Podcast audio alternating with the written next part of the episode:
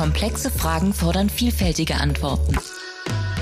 Elf Standorte, 83 Projekte, 200 Forschende. Wir analysieren die Herausforderungen der Gegenwart. Forschungsinstitut Gesellschaftlicher Zusammenhalt, gefördert vom Bundesministerium für Bildung und Forschung. Liebe Kolleginnen und Kollegen, liebe Gäste, herzlich willkommen alle zusammen zum fünften Termin der FGZ-Kolloquiumsreihe Arbeit und Zusammenhalt hier in der schönen historischen Sternwarte zu Göttingen. Wie immer möchte ich zu Beginn ein paar, diesmal aber wirklich sehr kurze Worte zur Einführung und Einstimmung in den gemeinsamen Nachmittag sagen, bevor wir äh, in die Beiträge und Diskussionen einsteigen. Ist der gesellschaftliche Zusammenhalt gefährdet? Diese Frage wird angesichts globaler Krisen und Katastrophen, Wirtschaftskrisen, Migrations- bzw. Fluchtbewegungen, Klimakrise, Corona-Krise, zuletzt der Ukraine-Krieg und seine Folgen immer wieder gestellt, auch in Bezug auf die Arbeitswelt und die Arbeitsverhältnisse und Beziehungen liegt die Frage nahe. Denkt man zum Beispiel an Gefährdungsanzeigen der Begrifflichkeiten wie Prekarisierung von Beschäftigungs- und Lebensverhältnissen, Entgrenzung von Organisations- und Arbeitsstrukturen oder Fragmentierung von Unternehmen oder Belegschaften, die zur Beschreibung der wichtigsten Entwicklungstendenzen in Wirtschaft und Arbeit im Schwange sind. Und auch bei der Betrachtung der aktuellen Umbrüche, nicht nur der Arbeitswelt, von der Digitalisierung über die sozial-ökologische Transformation, die ökologische Krise bis hin zur Corona-Krise eben, denken wir sofort an drohende soziale Spaltungen, Polarisierungen, die Erosion sozialer Bindungen. Offensichtlich stehen Zusammenhalt, soziale Integration, Kohäsion, Solidarität, Kooperation in den unterschiedlichen sozialen Arenen, auf den unterschiedlichen gesellschaftlichen Ebenen und in unterschiedlicher Weise also auch überall dort in Frage, wo es um Arbeit geht. Und daraus haben wir am FGZ Göttingen die Aufgabe abgeleitet, die Debatten und Themen, die um Zustand und Zukunft der Arbeitsgesellschaft sich drehen, auch explizit und systematisch als Zusammenhaltsdebatten und Themen zu führen und zu behandeln. Wir wollen mit dieser Vortrags- und Diskussionsreihe deshalb deutlich machen, wie wichtig Arbeit für den gesellschaftlichen Zusammenhalt ist. Und wir konfrontieren deshalb Wissenschaftlerinnen und Wissenschaftler unterschiedlicher Disziplinen der Arbeits- und Industriesoziologie über die Arbeitsmarktsoziologie, Sozialstrukturanalyse bis hin zur Philosophie und Politikwissenschaft mit der Frage, was hat für Sie Arbeit mit Zusammenhalt zu tun, gesellschaftlicher Zusammenhalt mit gesellschaftlichen Arbeitsverhältnissen und Beziehungen. Wir konfrontieren sie sozusagen mit FGZ-Fragestellungen und verwickeln sie in Zusammenhaltsdiskussionen. Bei der heutigen Veranstaltung unserer Kolloquiumsreihe stehen nun aber sozusagen keine solchen externen, sondern es stehen Forschungen zum Thema Arbeit und Zusammenhalt aus dem Forschungsinstitut gesellschaftlicher Zusammenhalt selbst im Mittelpunkt. Im Rahmen eines Workshops erörtern FGZ-Forscherinnen unterschiedliche Facetten des gesellschaftlichen Zusammenhalts in ihrem Zusammenhang mit gesellschaftlicher Arbeit und stellen empirische Forschungsergebnisse vor. Das ist also ein Workshop heute, das heißt eine Werkstatt, und es wird berichtet aus der Forschungswerkstatt einiger FGZ-Projekte. Im ersten Beitrag wird Felix Axter vom FGZ Berlin nachher uns unter dem Titel Zusammenhalt und Ressentiment in Krisenzeiten Erinnerungen an die Wende- und Nachwendezeit berichten von Befragungen zum Thema Arbeitskämpfe in der Wendezeit. Mit Bezug auf die dabei gewonnenen Befunde geht er der Frage nach, ob und inwiefern sich das Verhältnis von Arbeit und Zusammenhalt im Zuge der Wende transformiert hat. Im zweiten Beitrag befragt Christian Helge Peters vom FGZ Halle äh, in, in seinem Vortrag Arbeit im Anthropozän, gute Arbeit und gesellschaftliche Naturverhältnisse, die Untersuchungen zum Anthropozän auf ihren Beitrag zum Verständnis von guter Arbeit und schlägt unter Rückgriff auf Interviewmaterial aus der Umwelt- und Recyclingbranche einen zusammenhaltssensiblen Arbeitsbegriff vor, der bei der Bestimmung von guter Arbeit auch Naturverhältnisse einbezieht. Dann wird Günter Waseba vom FGZ Bremen in seinem Beitrag Aufwertungsoptionen und Konflikte bei systemrelevanten Berufsgruppen die Konsequenzen des Umstands erörtern, dass für einige Berufsgruppen und Branchen während der Corona-Pandemie eine enorme Diskrepanz zwischen ihrer Systemrelevanz und der gesellschaftlichen Anerkennung deutlich wurde. Er stellt vor diesem Hintergrund die Frage nach einem möglichen Wandel der Bewertungsmaßstäbe und Normen für Arbeit, Beschäftigung und Beruf. Und Stefan Hollubeck-Schaum vom FGZ Bremen schließlich rückt in seinem Beitrag Geteilte Arbeit, geteilte Gesellschaft, kooperative Praktiken des Zusammenhalts, die vom Bremen-Göttinger FGZ Quali-Panel empirisch untersuchten Praktiken des Zusammenhalts und vor allem Kooperationen, primär aber nicht ausschließlich im beruflichen Bereich, in den Fokus. Dabei kommen unterschiedliche Arten der Kooperation, aber auch Kooperationsverweigerungen in den Blick. Bevor ihr nun loslegt, möchte ich die Vortragenden noch einmal kurz an die inhaltlichen gemeinsamen Leitfragen erinnern, auf die sie sich alle in ihren Beiträgen auch beziehen sollten. Erstens, was verstehen wir genau unter gesellschaftlichem Zusammenhalt? Zweitens, welchen Dimensionen Ebenen gesellschaftlicher Arbeit stehen bei uns im Zentrum? Drittens, welche empirischen Befunde zum Zusammenhang von Arbeit und Zusammenhalt können wir schon präsentieren, zeichnen sich in unseren Projekten ab peilen wir an. Damit soll's aber nun von meiner Seite aus genug sein. Ich übergebe zunächst das Wort an den ersten Vortragenden, an Felix Axter. Wir freuen uns auf deinen Beitrag. Bei uns äh, wird es ein Werkstattbericht sein. Wir machen Interviews und Feldforschung und das war leider in Corona-Zeiten teilweise nur sehr bedingt möglich. Deswegen hinken wir so ein bisschen hinterher. Aber äh, egal, ich berichte einfach so ein bisschen aus unserer Forschung. Und vielleicht noch ganz kurz, wir sind, also ich bin Historiker, Matthias ist Kulturwissenschaftler, das heißt, wir haben so einen zeitgeschichtlichen Fokus, was sich ja schon angedeutet hat, eben, dass wir uns für die Wende und die Nachwendezeit interessieren. Also im Groben kann man vielleicht sagen von 89 bis 95. Ähm, ich möchte, bevor ich jetzt von unserem Projekt berichte, möchte ich noch eine Vorbemerkung machen, und zwar grundsätzlich nochmal zum Begriff des Zusammenhalts. Ähm, also wir, wenn ich jetzt von wir spreche, meine ich eigentlich das Zentrum für Antisemitismusforschung in Berlin, wo wir arbeiten. Also das ist sozusagen der Berliner Standort des GFGZ. Wir haben eigentlich äh, als dieser Begriff, also vielleicht oder anders angefangen, es ist jetzt kein Begriff, mit dem wir sowieso schon die ganze Zeit hantieren, ja, sondern äh, der war sozusagen ist, äh, durch die Ausschreibung über uns gekommen, wenn man so will. Und wir haben ein durchaus kritisches oder auch ein skeptisches Verhältnis zu diesem Begriff. Und das hat, glaube ich, zwei Gründe, die möchte ich ganz kurz nochmal skizzieren. Der eine Grund äh, wäre wahrscheinlich so ein disziplinärer Grund.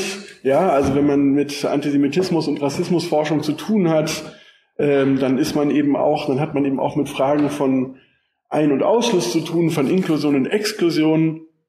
Ähm, das heißt, Ausgrenzungsideologien haben ja immer sozusagen auch den Effekt, dass sie eben auch etwas einschließen. Und äh, wenn man das unter diesem Begriff des Zusammenhalts fassen würde, dann ist das äh, zumindest aus einer normativen Perspektive für uns eben sehr fragwürdig, sehr kritisch. als Paradebeispiel vielleicht das NS-Konzept der Volksgemeinschaft, ja, ähm, wo also eben eine Form von Zusammenhalt gestiftet wird oder zumindest werden soll, die eben sehr exkludierend ist, die sehr exklusiv ist und die auch sehr gewaltförmig ist. Insofern muss man, glaube ich, wenn man über Zusammenhalt reden, redet, das immer mitbedenken, dass es eben auch sehr gewaltförmige Formen von Zusammenhalt gibt, sehr exkludierende Formen. Und vielleicht ist der Verweis auf den Nationalsozialismus an der Stelle auch gar nicht so weit hergeholt, weil nämlich äh, ich würde sagen, dass der auch für das Forschungsfeld Arbeit oder wenn man über Arbeit redet, der Nationalsozialismus im Grunde ja auch wie so eine negative äh, Ausgangs Ausgangs, äh, soll man sagen, Ausgangspunkt für, für Überlegungen von, wie könnte Arbeit eigentlich organisiert sein. Also dass der Nationalsozialismus eben als so ein Ausgangspunkt äh, fungiert. Und auch die Volksgemeinschaft oder das Konzept der Volksgemeinschaft beruhte ja nicht unwesentlich auf Arbeit. Ja? Also wenn Sie an das Konzept der deutschen Arbeit denken oder auch an, das, an den Spruch über den Konzentrationslagern, Arbeit macht frei. Also ich denke, Arbeit oder eine bestimmte Vorstellung von Arbeit eben auch eine sehr repressive, eine sehr äh, gewaltförmige Vorstellung und eine sehr exkludierende Vorstellung von Arbeit war eben ganz zentral für das Konzept der Volksgemeinschaft. Also aus der Perspektive von Antisemitismus und Rassismusforschung gibt es erstmal so eine ein bisschen so eine Skepsis gegenüber der Vorstellung, dass da jetzt unbedingt Leute zusammenhalten müssen. Und der zweite Grund ähm, ist dann vielleicht weniger disziplinär, weniger historisch, sondern es geht eigentlich um die Frage, wer ist eigentlich äh, adressiert, ja, bei dieser Rede von Zusammenhalt. Also wer wird da eigentlich angerufen, wer ist gemeint, wer sorgt sich eigentlich warum? Oder, äh, und jetzt komme ich auf den Soziologen Stefan Lessenich zu sprechen, der vor kurzem in der soziologischen Revue eine sehr fulminante Kritik äh, über die Zusammenhaltsforschung sozusagen formuliert hat. Äh, und er fragt nämlich, wessen Halt ist der Zusammenhalt? Ich finde, das Lessenich in seiner Kritik, äh, das kann man im Netz finden, diesen Beitrag in der soziologischen Revue, dass er sehr viele bedenkenswerte Punkte anspricht. Er hat die auch in einem FGZ-Kolloquium vor ein paar Monaten vorgetragen. Und ich möchte ihn jetzt noch zweimal zitieren. Äh, erstes Zitat. Also, warum er auch skeptisch ist diesem Konzept gegenüber. Denn schon gesellschaftlicher Zusammenhalt als Konzept klammert jene gesellschaftlichen Spaltungen aus, die die real existierende Gesellschaft durchziehen. Und zwar nicht nur die Klassenspaltung zwischen Besitzenden und Nichtbesitzenden, zwischen Kapital und Arbeit, die, nehme man sie analytisch ernst, jede Rede vom gesellschaftlichen Zusammenhalt ideologisch erscheinen lassen müsste. Also Frage finde ich durchaus berechtigt, wie ideologisch ist diese Rede eigentlich von gesellschaftlichem Zusammenhalt, also die ja quasi, ich sage jetzt mal einfach, ich weiß nicht, ob das stimmt, aber über uns alle durch das Ministerium gekommen ist sozusagen. Also in welches ideologische Fahrwasser begeben wir uns als Forschende, wenn wir diese Rede aufgreifen? Nochmal Lessenich, er sagt, dass der gesellschaftliche Zusammenhalt eine Selbstverständigungs- und Bestätigungskategorie der bürgerlichen Gesellschaft, genauer eine Problematisierungsformel der bürgerlichen Milieus sei. Ja? Und dann macht er noch einen Punkt, und jetzt kommt noch mal ein Zitat von ihm. Zusammenhalt, das ist, ganz gleich in welchem gesellschaftlichen Kontext, das gesellschaftspolitische Anliegen des Zentrums, nicht jenes der Peripherien. Begriff, Konzept und Konzeption des Zusammenhalts stehen für den Blick, der aus dem gesellschaftlichen Zentrum auf die als solche da und hergestellten Ränder gerichtet wird. Alles noch in Ordnung da draußen? Alle noch bei der Stange? Sind die Randständigen auch schön aufs Zentrum orientiert oder machen sie etwa ihr eigenes Ding? Droht von ihnen Abweichung, Besonderung aus der Reihe tanzen, drohen sie gar selbst damit. Also hier nochmal die Kritik von ihm, also was ja schon in diesem, das ist eine Selbstverständigungsformel der bürgerlichen Milieus sei. Also es gibt hier ein Zentrum, und das äh, sorgt sich um den Zusammenhalt und adressiert jetzt sozusagen die Ränder, die Peripherien und sagt so, wir müssen jetzt, wir müssen jetzt mal alle zusammenhalten. Wie gesagt, finde ich, dass Lessig einige sehr bedenkenswerte Dinge anspricht. Ich bin mir aber nicht sicher, ob diese Analyse gemäß der Aufteilung von Zentrum und Peripherie an dieser Stelle trägt. Oder vielleicht anders gesagt, haben wir uns die Frage gestellt oder stellen wir uns die Frage, ob man den Zusammenhaltsbegriff nicht auch anders verwenden könnte oder vielleicht auch gegen den Strich bürsten könnte. So, jetzt komme ich zu unserer Forschung. Ich werde dann später nochmal diese, diese äh, Zentrum-Peripherie-Differenz da von Lessenich nochmal aufgreifen. Aber mir war das wichtig, das nochmal ganz kurz so vorwegzuschicken, vielleicht auch ein bisschen als Rahmen, in dem wir uns auch so bewegen. Ähm, wir befassen uns mit den Erinnerungen an die Wende und die Nachwendezeit und wir haben so mehrere Module. Wir haben unsere Forschung in so Module aufgeteilt. Ein Modul, ein ganz zentrales Modul ist eben das Modul Arbeitskämpfe. Deswegen sitze ich heute auch hier. Ähm, es gibt noch andere Module. Also wir haben zum Beispiel das Modul Vertragsarbeit in der ehemaligen DDR oder eben auch in der Wende. Also was, was ist eigentlich mit den Vertragsarbeiterinnen passiert? Wir haben jüdische Perspektiven als ein Modul und wir haben ein Modul Linke in Ost und West. Die Klammer für diese Module, wir haben das mal genannt, das sind äh, marginalisierte Perspektiven. Wir sind allerdings mit dem Begriff selbst nicht so wirklich glücklich, zumal sich in den letzten Jahren ja auch in der erinnerungspolitischen Debatte über die Wende und die Nachwendezeit viel getan hat. Das heißt, der Diskurs ist vielstimmiger geworden. Die Gewalt der Wendejahre und die Verwerfung der Wendejahre werden zunehmend diskutiert. Man erinnert, also man erinnere nur an den Begriff der Baseballschlägerjahre zum Beispiel. Und auch die von der Gewalt Betroffenen finden zunehmend Gehör. Also die Frage stellt sich, sind das wirklich noch marginalisierte Perspektiven? Für uns ist das aber erstmal quasi so eine Art, ähm, ja, wie soll ich sagen, so ein Platzhalter, den wir erstmal gewählt haben. Und äh, da muss man aber bestimmt auch noch weiter drüber nachdenken. Und die Forschung zu den Arbeitskämpfen, die haben wir bisher vor allem in Bischofferode vorgenommen. Jetzt zuletzt waren wir auch in Freital, aber ich beziehe mich jetzt im Folgenden auch wesentlich auf unsere Forschung in Bischofferode. Ähm, und wenn ich gerade sagte, dass die, ja, oder anders nochmal, ähm, ich glaube, Bischof Rode ist wahrscheinlich ein sehr bekannter Arbeitskampf aus der Wende oder vielleicht der bekannteste Arbeitskampf aus der Wende- und Nachwendezeit. Und äh, was wir aber interessant fanden, dass die Arbeitskämpfe, obwohl sie ja sehr verbreitet waren in den Jahren 90 bis 93, ja, es gab eine große Streikwelle, dass die eigentlich in diesen ganzen Debatten über die Wende und die Nachwendezeit, also dass die eigentlich kaum vorkommen, mit Ausnahme vielleicht des Arbeitskampfes in Bischofferode. Ähm, also man spricht in der Forschung auch von der größten Streikwelle seit der Novemberrevolution 1918, 1919. Und äh, es gibt auch so eine Diskrepanz, so zumindest unsere Beobachtung, dass äh, diese Arbeitskämpfe eigentlich wenig thematisiert werden. Und für uns ist nun die Frage entscheidend, wir wollen jetzt nicht einfach nur diese Arbeitskämpfe rekonstruieren, sondern wir wollen eben nach dem Status dieser Arbeitskämpfe in den Erinnerungen der Protagonistinnen von damals fragen. Ja, deswegen führen wir eben Interviews. Und da geht es nicht so sehr darum zu äh, rekonstruieren, was ist wann passiert, sondern eher zu fragen, was, was hat das eigentlich heute für eine Bedeutung?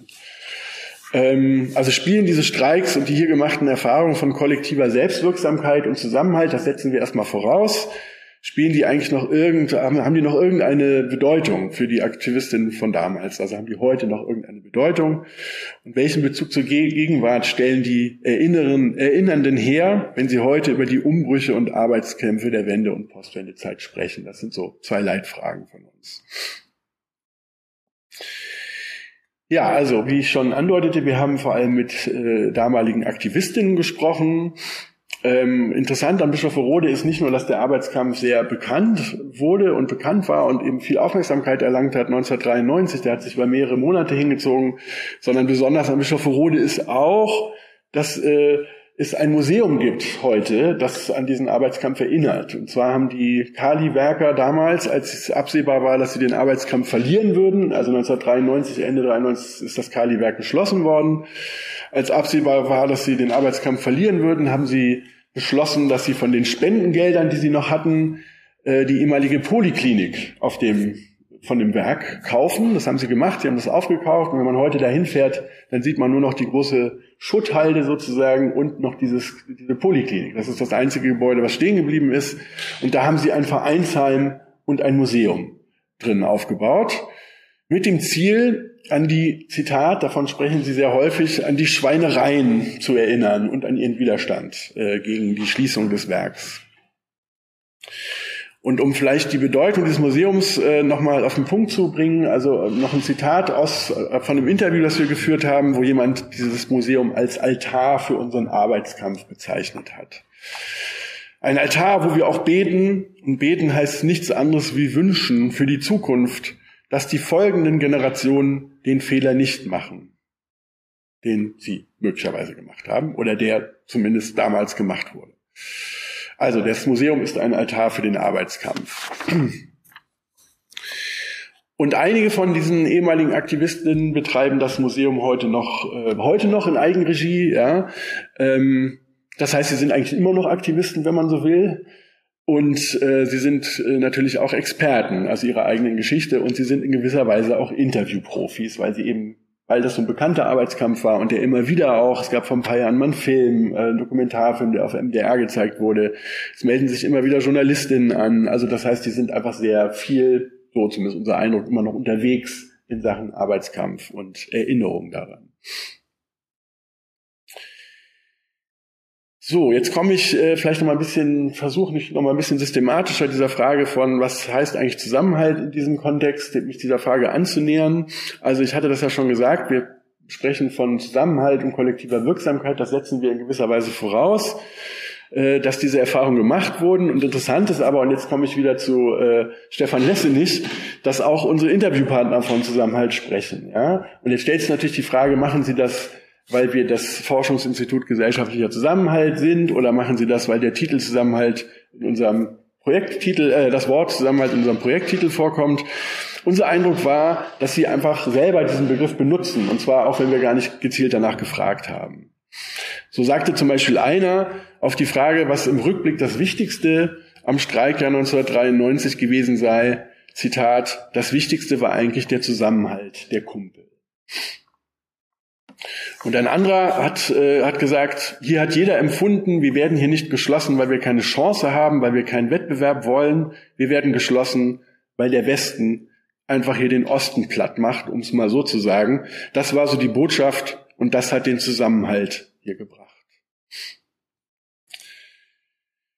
Also, ähm, Frage, triggern wir diesen Begriff, was ich gerade schon sagte, dass wir da hinkommen als Forschungsinstitut gesellschaftlicher Zusammenhalt oder ist es vielleicht doch auch eine lebensweltliche Kategorie unserer Interviewpartner? Ähm, auffallend fanden wir auf jeden Fall, dass äh, der Begriff, das sagte ich schon, benutzt wurde, obwohl wir eben gar nicht danach gefragt hatten. Ähm, an anderen Stellen des Interviews haben wir dann danach gefragt, aber er tauchte eben auch öfter auf. Und was wir auch auffallen fanden und finden, dass uns dieser Begriff, also in der Verwendung unserer Interview-Gesprächspartnerinnen, eigentlich auf drei Ebenen, auf drei unterschiedlichen Ebenen begegnet, die aber natürlich auch nicht losgelöst voneinander sind. Also die erste Ebene wäre eben der Arbeitskampf, das heißt in der Organisation gegen die Schließung entsteht Zusammenhalt, ja. Ähm, die zweite Ebene wäre vielleicht die Erfahrung des, äh, um nochmal auf das Zitat zurückzukommen, plattgemacht werdens durch einen von außen kommenden Aggressor, also durch den Westen sozusagen. Das ist vielleicht nochmal so eine etwas übergeordnete Ebene. Und die dritte Ebene, die hatte ich jetzt noch gar nicht angesprochen, die taucht tatsächlich auch immer mal wieder auf. Äh, das ist äh, quasi, in der DDR war der Zusammenhalt besser. Um das nochmal ähm, vielleicht etwas auszubuchstabieren und nochmal diese drei Ebenen, ich fange jetzt mal von hinten an, also Zusammenhalt in der DDR war besser. Hier finde ich auch interessant, dass Arbeit da eine ganz wichtige Rolle spielt. Es geht nämlich immer oder fast immer um die Arbeitsbrigaden, ja, also die es ja in den Betrieben in der DDR gab. Das heißt, die Arbeitsbrigade ist ja ein ganz zentraler Bezugspunkt, von dem ausgehend gesagt wird, dass der Zusammenhalt besser war. Jetzt kann man sich natürlich fragen, ist das eine retrospektive Romantisierung oder ist das eine romantisierende Rückprojektion? Ähm, ich glaube, dass diese Frage ganz wichtig ist und ich denke aber, es gibt auch einen anderen Aspekt da drin. Äh, und zwar, das ja, erzähle ich Ihnen wahrscheinlich nichts Neues. Also Wolfgang Engler, der Soziologe, der hat ja die DDR-Gesellschaft mal als arbeiterliche Gesellschaft bezeichnet. Und Steffen Mau, auch Soziologe, in seinem Bestseller Lütten Klein, spricht da von einer nach unten zusammengedrückten Sozialstruktur sowie von einer arbeiterlichen Kultur. Das heißt, die Frage stellt sich, ob sich ein Gefühl für gesellschaftlichen Zusammenhalt in einer weniger sozial stratifizierten oder ausdifferenzierten Gesellschaft möglicherweise anders darstellt. Ja? Was auch interessant ist in dem Kontext, äh, dass es durchaus auch, finde ich, äh, so einen repressiven Charakter der Zusammenhaltsvorstellung gibt. Der wird aber kaum reflektiert. Und das geht, da geht es auch wieder um Arbeit. Ja? Also einer sagte eben, der Zusammenhalt der DDR war viel besser, weil es diese Brigaden gab und weil alle arbeiten mussten. Ja? Also quasi durch, dadurch, dass alle arbeiten mussten, waren alle in gewisser Weise auch gleich.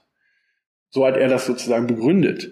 Und im Umkehrschluss heißt das aber, dass heute nicht mehr alle arbeiten müssen, weil sie vom Staat alimentiert werden und deswegen gibt es auch weniger Zusammenhalt. Weil die einen sind faul, die anderen müssen arbeiten und da kann es ja gar keinen Zusammenhalt mehr geben. Und ähm, also man könnte dann vielleicht sagen, es gibt so eine, also in der Vorstellung gibt es eben eine Erosion von Zusammenhalt durch Faulheit, wenn man so will, oder durch Nichtarbeit. Ja.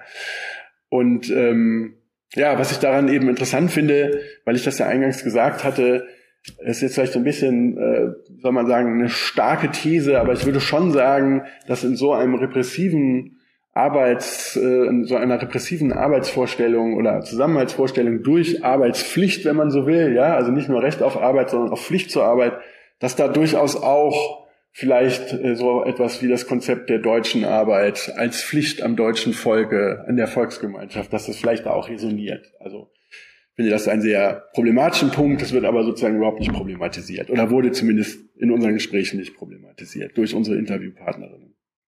Das wäre der erste Punkt. Zusammenhalt in der DDR war besser, weil alle arbeiten mussten und weil man in Arbeitsbrigaden gearbeitet äh, hat. Der zweite Punkt, äh, eben der Zusammenhalt der ehemaligen DDR-Bevölkerung gegen den Westen, ja, die sich der Schweinereien des Westens erwehren. Immer wieder sprechen unsere Gesprächspartner von der Erfahrung, verarscht worden zu sein, also vor allem in Bischofferode. Ähm, und der dritte Punkt, der hatte ich auch schon erwähnt, der Zusammenhalt unter den Arbeitskolleginnen, die sich organisieren, um ihren Arbeitsplatz vor der drohenden Schließung zu bewahren. Also, unser Punkt wäre jetzt, und da bin ich, wie gesagt, wieder bei Lessenich, Zusammenhalt ist hier nicht, äh, es geht hier nicht um den Zusammenhalt der Gesellschaft als solche, ja, und es geht auch nicht um das Zentrum, das irgendwie die Ränder zum Zusammenhalten aufruft, sondern wir sind ja sozusagen an den Rändern, wenn man so will, in der Peripherie. Und hier geht es immer um den Zusammenhalt einer Teilgruppe, ja, also einer Teilgruppe, die sich entweder eben gegen die Schließung des Arbeitsplatzes wehrt, die sich äh, gegen die das platt gemacht werden durch den Westen wehrt, oder aber sozusagen ähm, ja, durch, dies, durch die, das Ende des, des äh, ehemaligen Staates dagegen wehrt, wie soll, man, wie soll man sagen. Und das heißt, es gibt eine Teilgruppe, die sich in der Erfahrung der Abwertung beziehungsweise des Kampfes dagegen konstituiert und sich auch dezidiert in Opposition positioniert. Gegen die Obrigkeit, gegen BASF war wesentlich an der Schließung des Kaliwerks beteiligt, beziehungsweise allgemein gegen westdeutsche Unternehmen, die auf Schließung von ehemaligen DDR-Betrieben hinwirken oder diese übernehmen oder eben ganz allgemein gegen den Westen. Ich komme dann nochmal am Ende ganz kurz darauf zurück, wenn ich die drei Fragen nochmal aufgreife, die du äh, ja auch schon gerade erwähnt hattest. So, das wäre jetzt äh, erstmal so ganz grob überblicksartig, äh, wie uns in unseren Interviews quasi Zusammenhaltsvorstellungen begegnen. Und was vielleicht auch noch äh, wichtig ist, das kommen noch so zwei weitere Faktoren hinzu, da komme ich jetzt nochmal drauf zu sprechen. Und zwar geht es bei dem einen Faktor vielleicht um so etwas wie Tradition, ja. Das Kaliwerk bestand seit Anfang des 20. Jahrhunderts. Einige Interviewpartner betonen immer wieder, dass sie in der zweiten oder dritten Generation dort schon arbeiten. Ähm, sie bezeichnen das Werk äh, als eine Art Heimat. Ja, also da gibt's dann auch so Zitate, wie sie abends nach Hause kommen und dann sieht man das Licht da aus dem Urlaub, man sieht das Licht davon, also die Lichter von diesem Werk und dann stellt sich ein Heimatgefühl ein. Ähm, dazu passt vielleicht auch noch ein Selbstverständnis, also ein sehr positives Selbstverständnis als Bergmann. Sie sagen, ich bin leidenschaftlich Bergmann. Ja, ähm, also das heißt, es geht hier auch äh, quasi um, also es geht eben nicht nur um, um einen Arbeitsplatz, sondern es geht einfach sozusagen um einen Arbeitsplatz, der auch gewissermaßen aufgeladen ist mit verschiedenen anderen Faktoren. Heimat, Sicherheit, äh, Tradition und eben auch so eine Arbeit, Arbeiterkultur oder eben einer Bergmannkultur. Und der zweite Faktor, da kommt jetzt das Museums, äh, Museum tatsächlich ins Spiel. Ähm, das hatte ich ja schon gesagt, uns interessiert nicht nur der Arbeitskampf, sondern eben auch das Museum. Und ich glaube, das ist, also es gibt natürlich inzwischen mehrere Ausstellungen oder verschiedene Ausstellungen in den letzten Jahren, wo auch Arbeitskämpfe thematisiert werden. Aber ich glaube, ich äh, wage es jetzt einfach mal zu behaupten, dass es an einem Ort ein Museum gibt, wo ein Arbeitskampf sozusagen in diesem Museum erinnert wird. Ich glaube, dass das relativ einmalig ist. Falls Sie noch andere Orte kennen, wäre ich da sehr interessiert. Ähm, und unsere Arbeitshypothese war und ist, dass gerade durch die Existenz des Museums die Erfahrung von kollektiver Selbstwirksamkeit oder Zusammenhalt möglicherweise nicht verloren gegangen ist. Ja? Vielleicht ganz kurz zur Genese des Museums. Also es wurde dann dieser Verein gegründet. Am Anfang gab es wohl ein recht reges Vereinsleben, also auch nach der Schließung des Werkes dann ab 94 sozusagen. Es gab ca. 60 Mitglieder. Man traf sich äh, in den Räumen des Museums. Man gedachte jährlich der im Werk Verunglückten bei Arbeits, äh, also während der Arbeit Verunglückten, tödlich Verunglückten. Also es gab ein reges Vereinsleben und dann sind aber viele weggezogen und viele wollen auch heute nicht mehr an die Geschichte erinnert werden. Das heißt, jetzt ist es quasi nur noch so, eine, so ein Rumpf, der da so übrig geblieben ist. Ähm, sie betonen auch immer wieder, dass sie so ein Nachwuchsproblem haben, dass sie sich sorgen, wenn sie selber nicht mehr sind, was mit diesem Museum passiert. Also da kann man, glaube ich, auch, da gab es in den letzten 30 Jahren natürlich auch eine Entwicklung, aber wichtig scheint uns zu sein, dass es am Anfang eben tatsächlich diesen Verein gab mit einem regen Vereinsleben, um sozusagen diese Tradition gewissermaßen beizubehalten. Und das sagen sie dann auch immer wieder. Ja? Und in dem Museum geht es auch nicht nur um den Arbeitskampf, sondern es geht eben auch um die Bergmannskultur.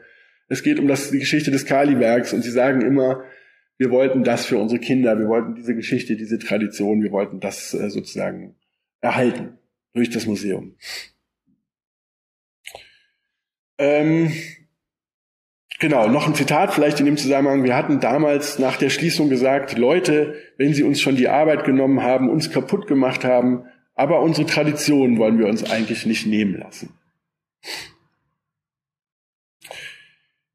Das heißt, das Museum erinnert nicht nur an den Arbeitskampf, sondern eben auch an die Geschichte des Werks, an die Arbeit im Schacht und so weiter und so fort. Ähm, Genau, die Frage, ob man das Museum als eine Art Zusammenhaltssurrogat sehen könnte, die beschäftigt uns. Und ähm, ja, ich denke, dass Faktoren, die ihn dem Zusammenhalt gestiftet haben, dass sie eben weggebrochen sind, die Arbeit, der Arbeitskampf, ähm, die Zugehörigkeit, die Tradition. Und vielleicht könnte man sagen, dass das Museum als institutionalisierte Form der Erinnerung äh, an diese Faktoren gewissermaßen, äh, an diese Faktoren erinnert.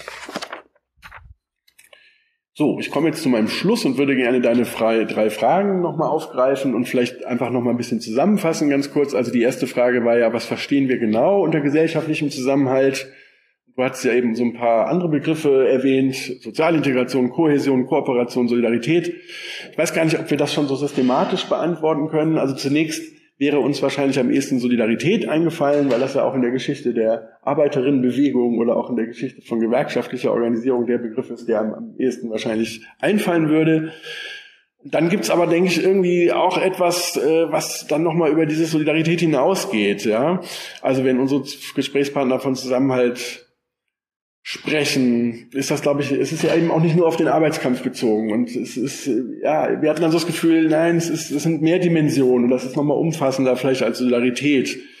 Aber eben nochmal wichtig, und jetzt nochmal zu Lessenich, also Kritik vielleicht an seiner Zentrum-Peripherie, also ich glaube, da hat er auch einen Punkt, aber ich glaube, man kann das eben auch umdrehen. Und wir haben es hier eben mit äh, dem Zusammenhalt einer Teilgruppe zu tun, äh, die sich durch kollektiven Widerstand gegen die Erfahrung von Abwertung konstituiert. Das heißt, es ist eine partikulare Zusammenhaltsvorstellung, wenn man so will. Ja, es geht nicht um die Gesellschaft als solche.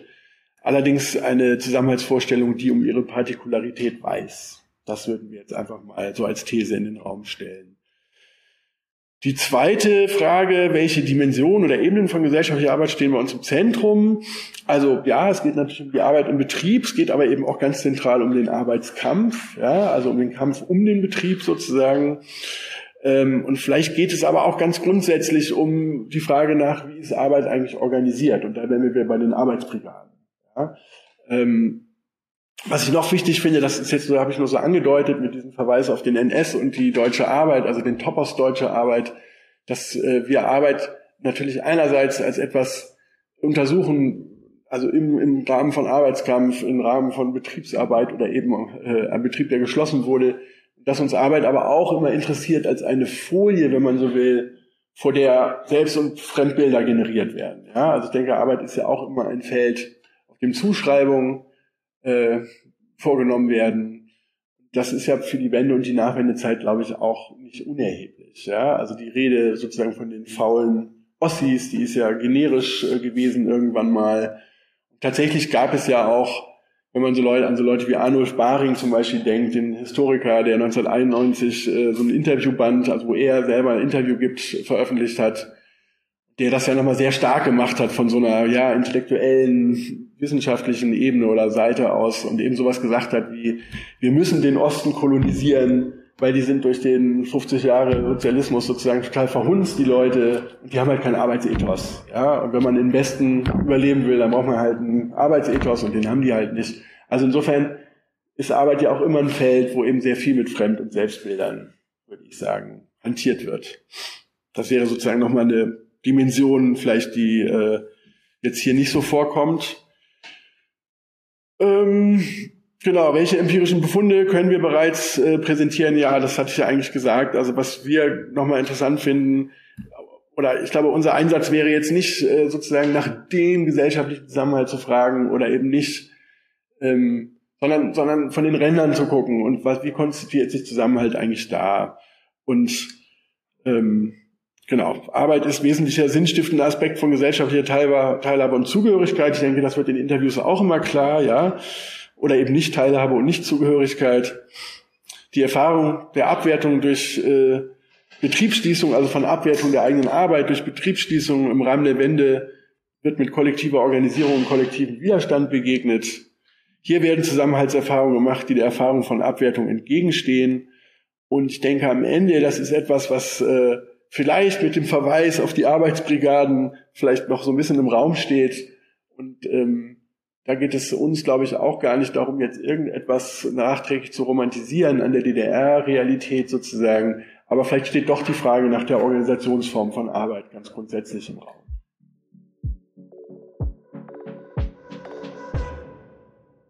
Einmal kurz zu dem, was ich heute mache.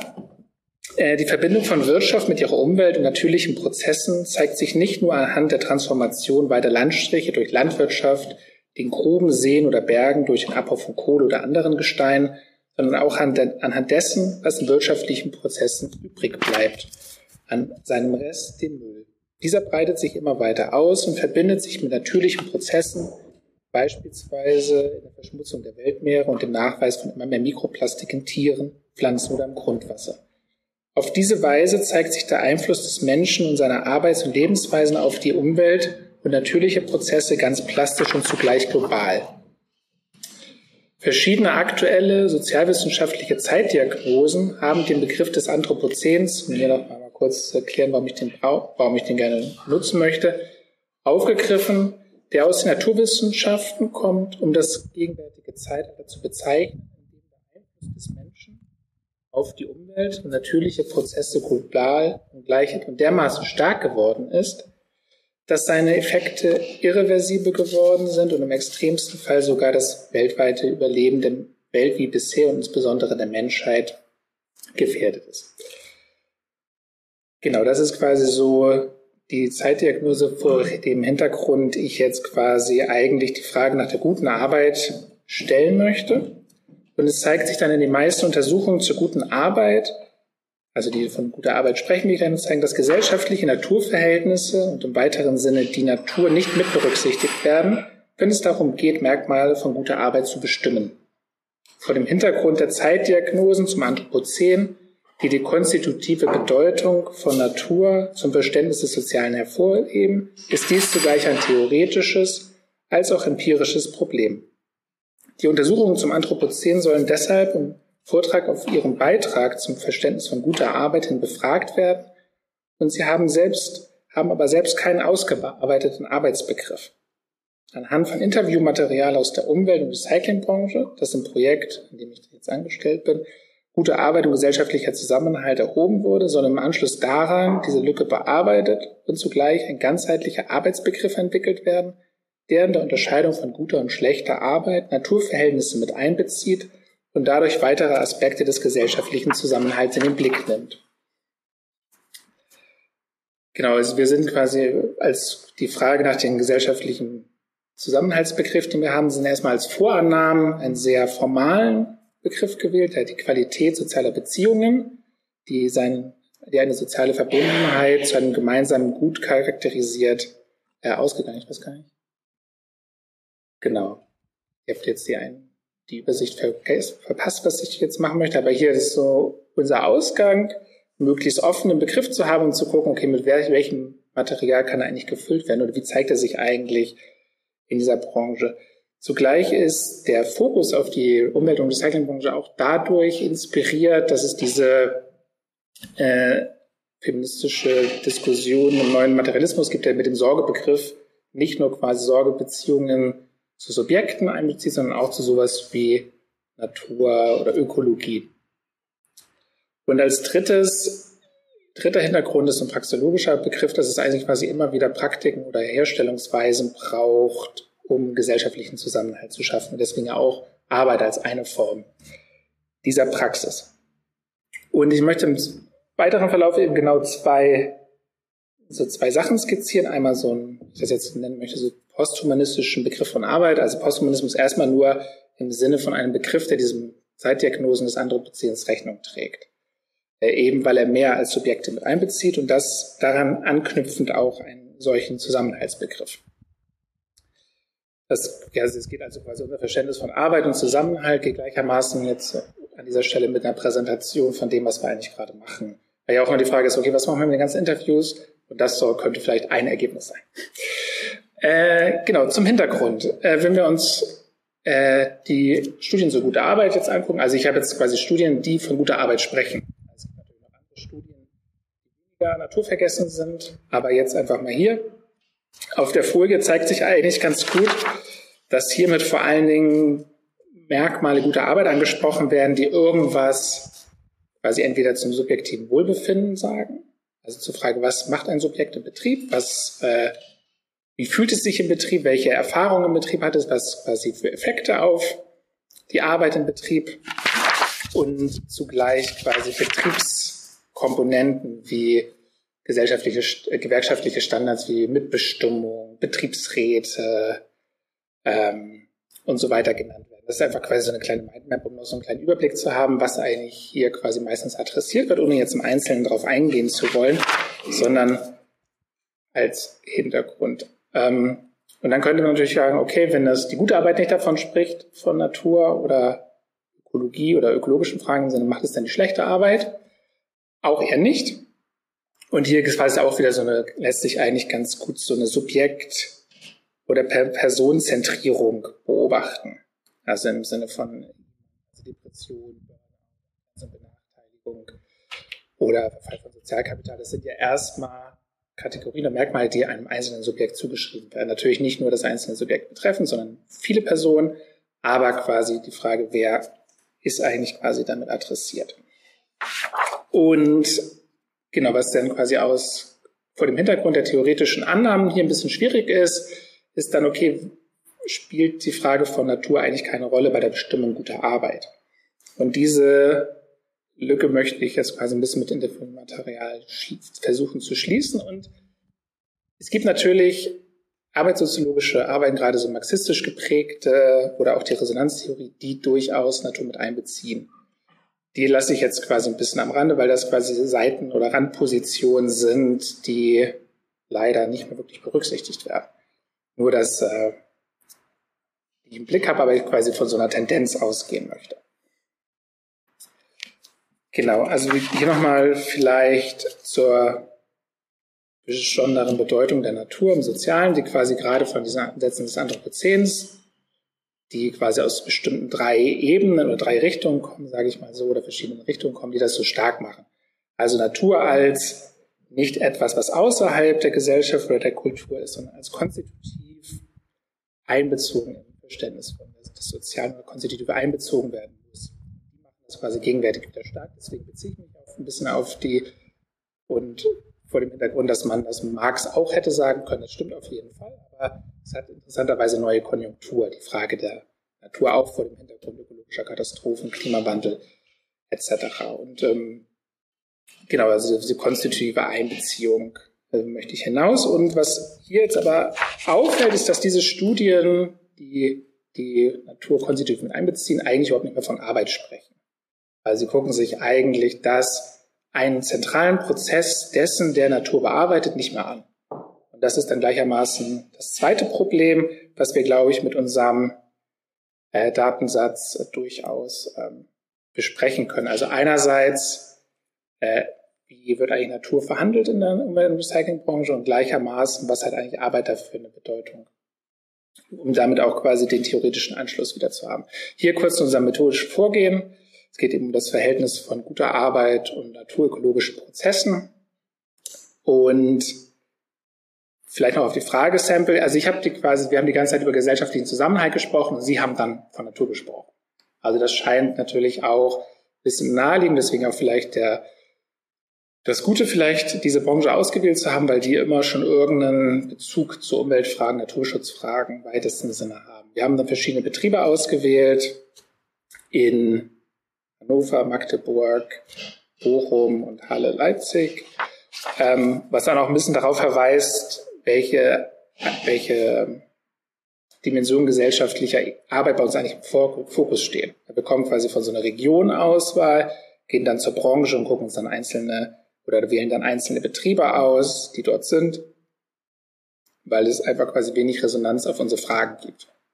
Sind wir da jetzt nicht so picky, sondern alle, die quasi Betriebe in der Branche haben, angeschrieben und dann auch, äh, wie ich dann geschrieben habe, so bis jetzt 15 Interviews, fünf stehen noch aus, soll noch mehr werden, aber wir müssen wahrscheinlich die Untersuchungsregion noch weiter auswerten, äh, ausweiten. Ich versuche jetzt weiterzugehen und drei Typen zu bilden. Welche Rolle, also wie sich das quasi das Verhältnis von Arbeit, Zusammenhalt und also gute Arbeit, Zusammenhalt und Natur vielleicht systematisieren lässt. Und ich habe dann jeweils ein, zwei Interviews, an denen ich das, glaube ich, ein bisschen zeigen lässt. Okay, ich lese das einfach mal kurz vor und mache eine kurze Interpretation. Ja, eine gute Arbeit für mich persönlich ähm, erfüllt mich in dem, was ich mache. Also, dass ich merke, dass was ich, das, was ich auf der Arbeit hier mache, ergibt, ergibt einen Sinn, so für mich als auch für die Gesellschaft. Hier ist natürlich die Frage, okay, was, also es geht nicht nur um einen selbst, sondern auch irgendwie um einen weiteren Nutzen, der dann aber quasi natürlich noch gefüllt werden muss. Was umfasst eigentlich jetzt vielleicht die Gesellschaft oder das Gesamte als, was es sie bezieht? Und die Rolle des nachhaltigen Umgangs mit Ressourcen und dadurch einen schulenden Umgang mit der Natur zeigt sich eben besonders dann im Recycling, wie auch das zweite Beispiel zeigen soll. Und ich sag mal, jeder Haufen Dreck, den wir entsorgen, der landet nicht irgendwo in der Natur, wo er vielleicht nichts verloren hat oder wird irgendwo verscharrt, sondern bei uns geht es halt auf ganz offiziellem, ja korrektem Weg dann zur Entsorgung. Also hier also ein bisschen die Idee angesetzt, dass der Müll, der recycelt wird, verschmutzt eben nicht die Natur. Das Verständnis hier ist jetzt nicht vielleicht, das sind jetzt keine Startups, nicht so mega innovativ, weil es ja der korrekte Weg ist der gesetzlich regulierte Weg. Und das beschränkt sich jetzt auch erstmal darauf. Und was ich auch in Aussagen zur Partei Die Grünen oder so, das ist jetzt nicht, quasi besonders, äh, so, also die haben keinen wirklichen Bezug zur Grünen Partei oder so, was ja auch vielleicht naheliegen würde durch den Naturschutz, sondern das sind eher Konkurrenten oder die behindern den Recycling, die Recyclingbranche. Und dann nochmal ein anderes Zitat, was nochmal quasi die, die, den korrekten Weg noch ein bisschen deutlicher macht. Ja, es wäre, wäre auf jeden Fall schon schöner, wenn das Thema Abfall in den Leuten ein bisschen äh, bewusster wahrgenommen wird. Dass es halt nicht nur ihre gelbe und schwarze Tonne ist, die man da rausstellt, sondern halt, dass es da wirklich verschiedenste Möglichkeiten gibt, Sachen zu, zu recyceln, zu entsorgen und wieder zu verwenden. Es muss nicht alles verbrannt werden, muss nicht alles in den Schredder gesteckt werden und dann irgendwo vernichtet werden. Viele Sachen können halt wirklich halt aufbereitet werden, aber müssen halt von, von der Bevölkerung oder von den einzelnen Leuten halt, wenn es geht, schon vorher getrennt werden. Ne? Das ist halt, das müsste man halt den Leuten viel mehr ins Bewusstsein geben. Wenn das halt sorgenrein getrennt wird, ist es für viele einfacher Sachen zu recyceln, zu, zu wiederverwenden oder zu verwerten. Weil sonst geht's halt in die Verbrennung und wird halt verbrannt und geht dann halt zwar auch wieder in diese Schlackeaufbereitungsanlagen, aber man äh, könnte halt vorher noch eine größere Wertschöpfung erreichen, wenn man den Leuten das Bewusstsein bringt, dass da mehr drin ist. Die Vorstellung des guten Recyclings oder schlechten Recyclens wird hier einerseits nach den Umwelt urteilt und aber natürlich auch auf die Wertschöpfung, also die Frage, wie viel ökonomischer Gewinn ist dadurch äh, möglich. Und auch, was sich hier drin zeigt, ist, dass die Kreislaufwirtschaft, der ja die Recyclingbranche angehört, eine quasi Idee hat, einen unendlichen Kreislauf zu haben, aber eigentlich letztlich kein, also letztlich kein Kontinuum ist, sondern weil am Ende immer die Verbrennung steht und auch äh, oft ja noch gemacht wird. Genau, vielleicht hier möchte ich eigentlich nur ganz kurz zeigen, dass die Unterscheidung von guten, schlechten Recycling, jetzt sich auf die Arbeit beziehe, anhand von Effekten auf den Zusammenhalt der Natur, aber auch Lohn, Flexibilität oder Arbeitsbedingungen, wie in anderen Interviews und in der wird.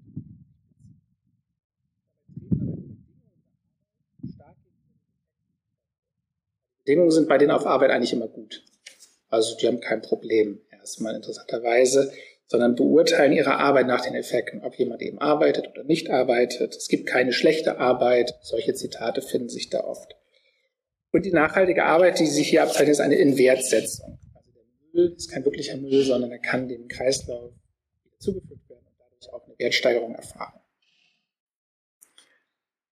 Als zweite Dimension möchte ich quasi die Rolle des Konflikts und die Gefährdung des Zusammenhalts herausheben. Und zwar gleich mit einem Zitat. Naja, Abfall spaltet halt ja die Gesellschaft. Das ist immer, die einen wollen es halt nicht, aber es ist halt auch nicht vermeidbar. Sieht man ja bei den ganzen Deponien, wo dann irgendwelche Bürgerinitiativen sind, wenn dann irgendwas geba gebaut werden soll, wo es dann heißt, hier wird Abfall abgelagert. Da sehen ja immer dann viele gleich eine Giftwolke überein, obwohl das halt nicht der Fall ist. Und da sieht man halt gerade, dass halt auch die Gesellschaft da ziemlich gespalten wird bei diesem Thema. Viele interessiert es auch einfach nicht. Es ist halt einfach für viele, ich stelle meine, meine gelbe und schwarze Tonne raus. Was damit passiert, ist mir doch egal. Und, äh, aber Abfall ist halt ziemlich vielschichtig. Es gibt jetzt zig verschiedene Abfallarten, Entsorgungsmöglichkeiten und wir sind halt wirklich nur diese mineralische Sparte, die halt die ganzen Sachen halt, wo halt Baugrube ausgehoben werden oder irgendwelche Abrisse stattfinden, wo wir die Sache entsorgen und deswegen muss halt auch irgendwo entsorgt werden. Hier finde ich, zeigt sich ganz gut, wie sich quasi um die Frage des Abfalls oder des Mülls gleichermaßen ein prekärer Zusammenhalt äh, deutlich macht, der quasi die Spaltung, die hier gezeigt wird, ist die Spaltung nicht innerhalb von quasi Gesellschaftsgruppen vielleicht, sondern eigentlich die Spaltung zwischen der Branche und der, den Bürgerinnen. Und nach Aussage des äh, Interviewten hier aus der Branche eben, dass die Konflikte vor allen Dingen darauf beruhen, dass es ein Verständ, falsches Verständnis von Müll gibt. Eine Giftfolge gebe, dass alles sehr, sehr äh, giftig wäre. Zugleich zeigt sich aber in dem, in dem Konflikt um den Müll quasi, wie neuere Formen des Zusammenhalts entstehen. Und ich mache nun aus der Mitte einen Teil, damit wir nicht zu lange überziehen. Da hat es dann halt eine Bürgerbewegung dagegen gebildet, halt wahrscheinlich auch aus mehreren Bevölkerungsgruppen, die halt dann dagegen waren, dass da vor Ort eine Deponie gebaut wird, wo mineralische Abfälle abgelagert werden.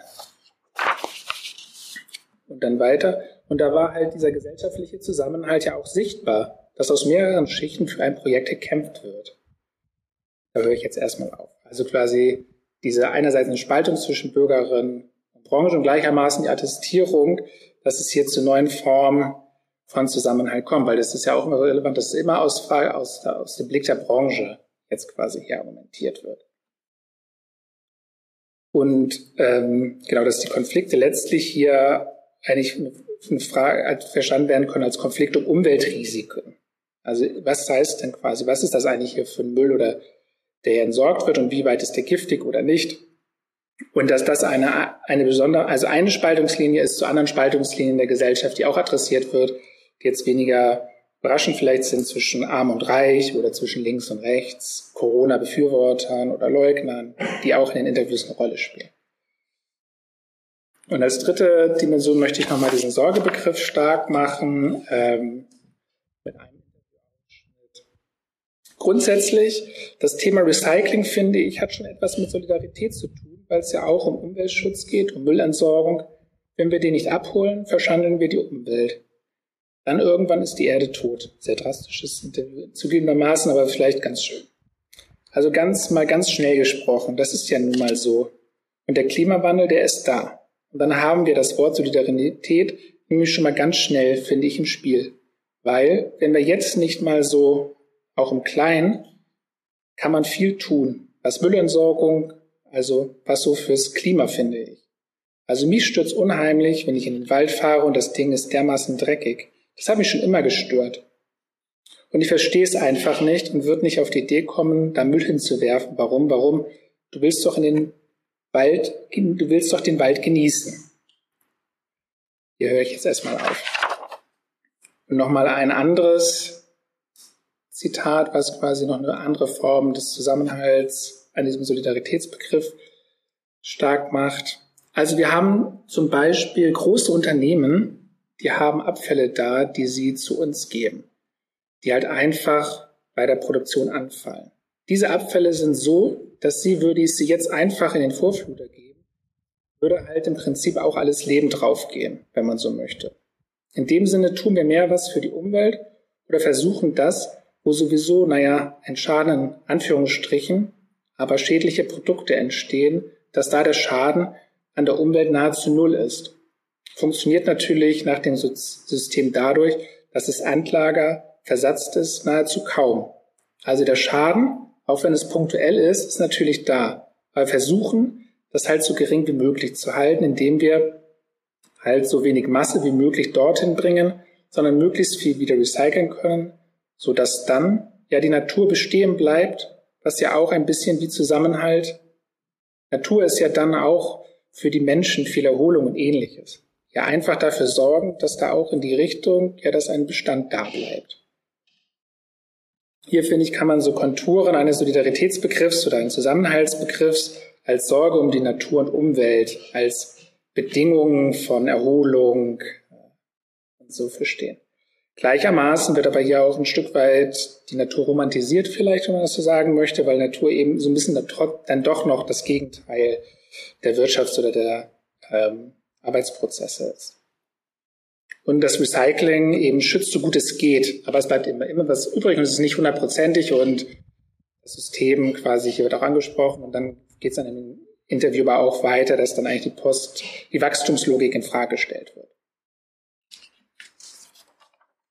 Was ich hier finde, noch zum Abschluss vielleicht zeigen lässt, ist, dass gute Arbeit durchaus als ganzheitliche Arbeit verstanden werden kann, die nicht nur subjektive und objektive Bedingungen umfasst, wie es bereits in vielfältigen Studien geschieht, sondern auch die Natur mit einbezieht. Und schlechte Arbeit vielleicht ein Umkehrschluss dessen als Beziehung der Beziehungslosigkeit, also als Entfremdung, wie Rahayaki es versteht, zu dem Verhältnis zur Natur verstanden werden kann. Also wenn die Beziehung abgebrochen wird, als eine Form der Entfremdung. Und ich denke, dass sich das im Weiteren auch quasi auf den gesellschaftlichen, also gesellschaftlichen Zusammenhaltsbegriff vielleicht besser ähm, ähm, anwenden lässt, der von Arbeit eben mitbestimmt wird. Und dass der Zusammenhaltsbegriff sich eben auch auf sowas wie ökologische und natürliche Prozesse als Sorgeobjekte äh, beziehen sollte. Und das ist eben so vielleicht die These oder Ausgangsabschlussüberlegung, dass ohne eine solidarische Beziehung zur Natur kann es keinen gelingenden gesellschaftlichen Zusammenhalt und keine gute Arbeit geben. Zusammenhalt bezieht sich eben immer auch auf die gesellschaftlichen Naturverhältnisse. Der dritte Beitrag ist vielleicht, dass eben durch die Interviews oder durch die eigene Forschung eben die Diskussion um den Anthropozän-Begriff mitgestaltet werden kann, indem eben auch der Arbeitsbegriff eine zentrale Rolle spielt, weil eben als zentraler Prozess, der eigentlich ja auch zentral für das Zeitalter des Anthropozäns, also diese besondere Rolle des Menschen und der Veränderung der Umwelt mit einbezogen werden muss. Und vielleicht noch zum Abschluss, dass vielleicht einfach quasi gute Arbeit an dem Begriff, wo wir ein bisschen dran sitzen, auch eben gut für die Natur, was das auch immer jetzt genau sein mag. Das ist jetzt ein bisschen offen geblieben natürlich ähm, zu verstehen ist und dass eigentlich ein Begriff von nachhaltiger Arbeit entwickelt werden, einfach ein Begriff von Nachhaltigkeit oder nachhaltiger Arbeit entwickelt werden müsste, der die unterschiedlichen Dimensionen der guten Arbeit aufeinander beziehen kann und auch die Wechselverhältnisse zwischen diesen subjektiven Faktoren, die wir am Anfang gehabt haben, in dieser wolkeartigen Aufzählung auch mit den Naturverhältnissen in Beziehung gesetzt werden müssten.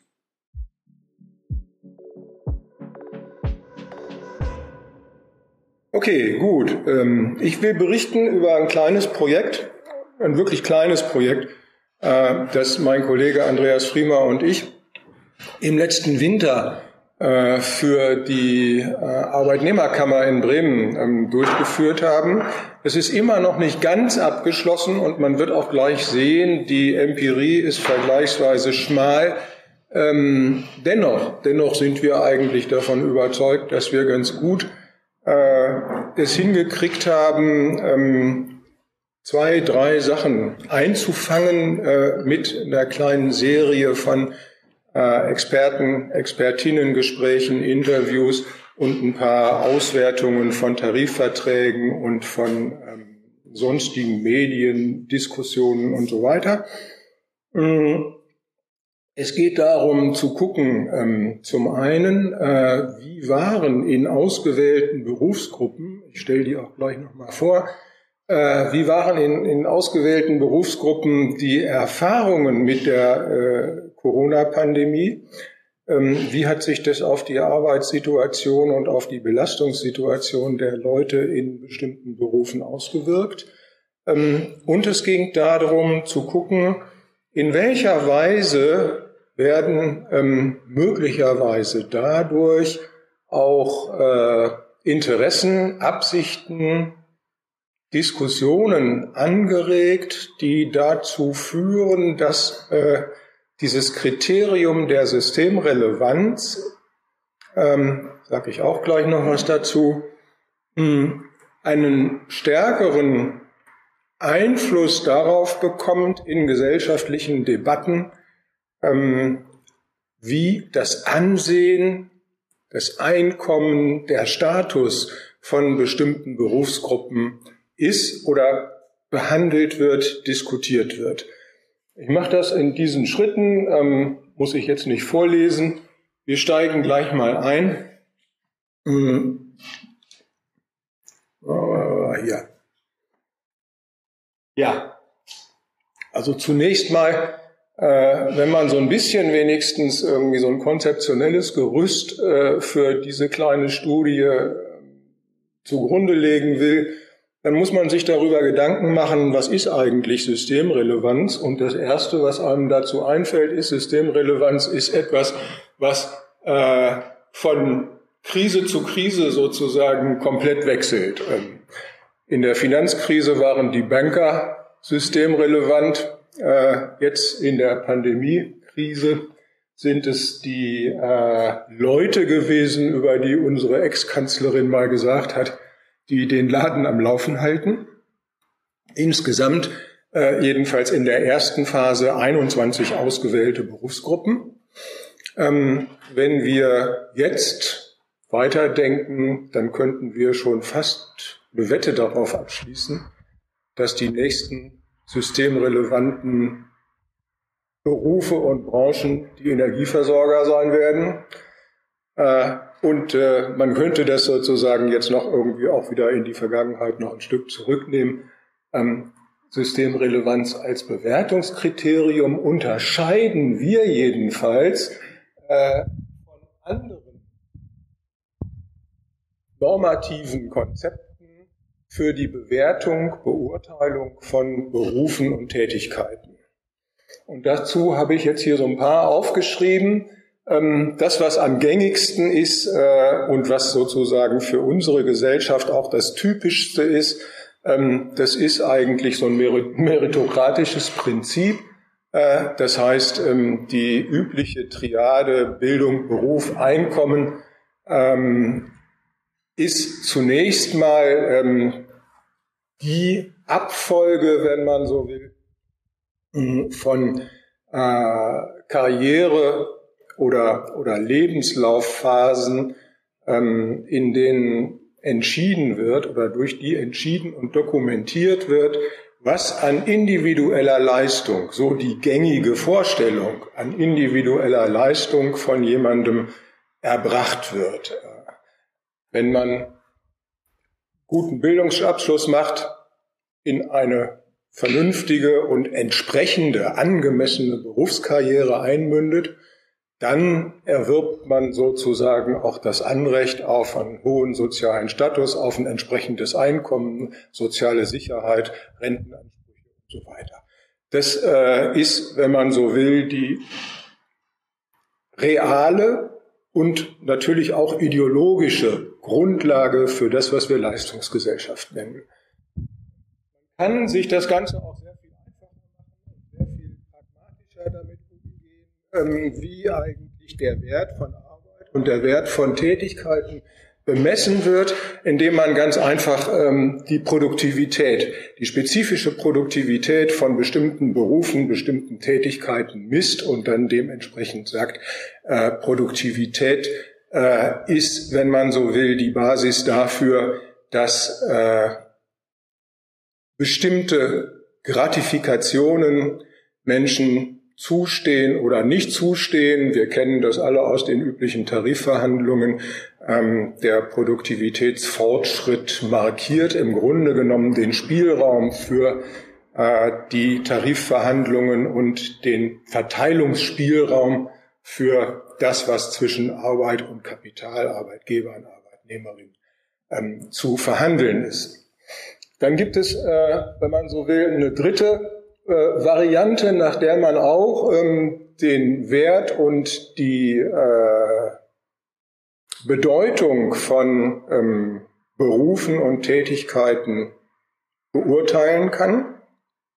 Das sind solche kulturellen Zuschreibungen. Das prominenteste davon ist klar, das ist irgendwie eine anhaltende Debatte, äh, die Unterscheidung von Männer- und Frauenberufen ähm, und äh, die entsprechenden Zuschreibungen. Aber das gibt natürlich, das gilt nicht nur für das Geschlecht, sondern das gilt auch für äh, bis hin zu landsmannschaftlichen oder sonstigen Dingen, die Menschen zugeschrieben werden und wo man dann sagt, die Arbeit, die die machen, wenn sie denn typisch und angemessen ist, äh, dann ähm, hat die diesen oder jenen Wert und ist so oder so zu beurteilen.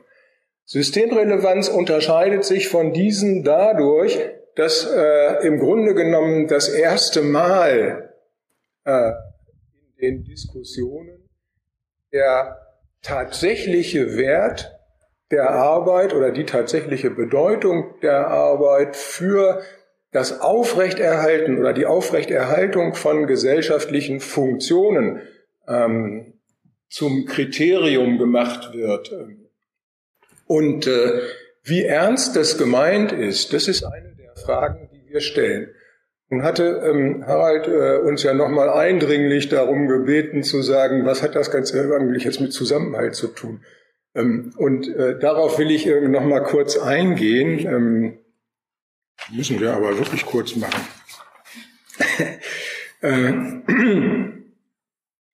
wenn ich davon spreche, dass äh, es eigentlich hier um sowas geht wie die Normenbasis die, die, die normativen Grundlagen für die Bewertung von Arbeit, ähm, dann ähm, gibt es eben diese unterschiedlichen Varianten, nach denen man das sozusagen äh, machen kann. Und die Frage, wer welche Normen und wie welche Normen in der Gesellschaft gelten und wie sie angewendet das äh, hat unmittelbar einen engen Zusammenhang mit dem, was wir zumindest als gesellschaftlichen Zusammenhalt verstehen. Ähm, ich würde da weitestgehend folgen den Arbeiten. Ich glaube, Stefan, ihr habt das irgendwie äh, mitentwickelt. Ne? Irgendwie. Uwe Schiemank und, und Daniela Gruno und Patrick Sachwe und so weiter haben ja in dem letzten gerade äh, veröffentlichten Arbeitspapier äh, des FGZ, ähm, das auch nochmal sehr, sehr schön, äh, sehr breit äh, dargestellt. Das kann man irgendwie da sehr viel besser nachlesen, als wenn ich es jetzt in zwei Minuten erzähle. Ähm, aber äh, das Grundprinzip jedenfalls ist das, dass ähm, es darum geht, mh, sowas wie äh, einen Korridor quasi zu definieren, einen Korridor, der äh, zwischen den beiden Polen liegt, zu viel Stabilität, zu viel Ordnung, zu starke Abschlu Ab, wie soll man sagen, Exklusion und so weiter hm, auf der einen Seite und zu wenig Ordnung, zu wenig Stabilität, zu wenig, wenn man so will, Zusammenhalt auf der anderen Seite. Und dieser Korridor, der lässt sich beschreiben und ähm, ein Stück weit jedenfalls äh, operationalisieren äh, dadurch, dass man sagt, es muss sowas geben wie einen Konsens über, äh, oder jedenfalls einen leidlich akzeptierten Konsens äh, über die Geltung von Normen in der Gesellschaft. Es muss sowas geben wie ein gewisses Maß an Vertrauen in die Geltung von Normen. Mir fliegt immer alles weg. Es muss sowas geben wie ein gewisses Maß, ein hinreichendes Maß an Konformität des Verhaltens, nämlich orientiert an diesen Normen. Und es muss sowas geben wie auch ein gewisses Maß an Kooperationsbereitschaft im Sinne von, ich bin aktiv daran beteiligt, die Geltung dieser Normen zu unterstützen, zu befördern. Äh, das wären, wenn man so will, handlungstheoretische äh, Grundlagen dafür, dass so etwas wie Zusammenhalt existieren kann. Wie gesagt, in einem bestimmten Korridor. Und wenn wir jetzt das Gefühl haben, dass Zusammenhalt gefährdet ist, dann ähm, bedeutet das, dass wir das Gefühl haben, wir bewegen uns sozusagen aus diesem Korridor möglicherweise heraus in die eine oder in die andere Richtung. Ähm, und man sieht schon, ähm, das hat viel damit zu tun, wie eben äh, und welche Normen in der Gesellschaft äh, tatsächlich von möglichst vielen Leuten geteilt, angewendet und so weiter werden. Das wär, wäre, wenn man so will, ähm, der Zusammenhang von Systemrelevanz und äh, Zusammenhalt. Und jetzt machen wir es ein bisschen praktischer und empirischer. Ähm, das, was wir als Aufwertungsoptionen ähm, verstehen und wo wir äh, gefragt haben, sind das eigentlich reale Optionen, die für bestimmte Berufe und bestimmte Tätigkeiten sich quasi aus der Erfahrung der äh, Pandemie ergeben, ergeben könnten, ähm, dann sind das ungefähr diese Punkte, die ich da aufgeführt habe. Ähm, das muss ich jetzt auch nicht im Einzelnen durchgehen. Das ist ja relativ klar. Es geht nicht nur, das will ich schon noch dazu sagen, nicht nur um Bezahlung äh, oder um, um, um einkommensähnliche Gratifikationen, sondern es geht natürlich um viel mehr Dinge. Wenn wir zum Beispiel die, die äh, Debatte um die Krankenpflege betrachten, ähm, dann äh, taucht da ja regelmäßig auf das Argument, es muss natürlich mehr Geld geben, aber was wir vor allen Dingen haben wollen, ist, dass unsere Arbeit mehr wertgeschätzt wird und dass wir sozusagen anerkannter sind in der Gesellschaft, was immer das dann auch heißen mag. Ähm, und äh, diese Art von Aufwertungsoptionen, danach haben wir gefragt, gibt es so etwas, ist das absehbar, will man das eigentlich und so weiter. So, wen haben wir gefragt? Äh, wir haben uns orientiert äh, an denjenigen oder an, an, an zwei Kriterien, die wir dort aufgeschrieben haben. Das eine ist das Berufsprestige, das Ansehen von bestimmten Berufen. Das andere ist das Lohnniveau. Äh, und wir beschäftigen uns im Wesentlichen mit denjenigen Gruppen, die äh, da unten auftauchen. Hier Das sind die Reinigungsberufe, die Fahrzeugführer und Straßenverkehr, also Bus- und Straßenbahnfahrer.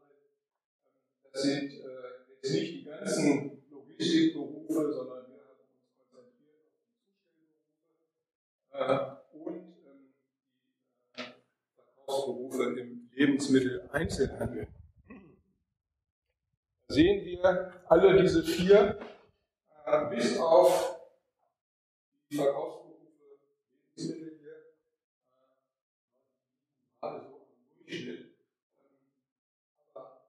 beim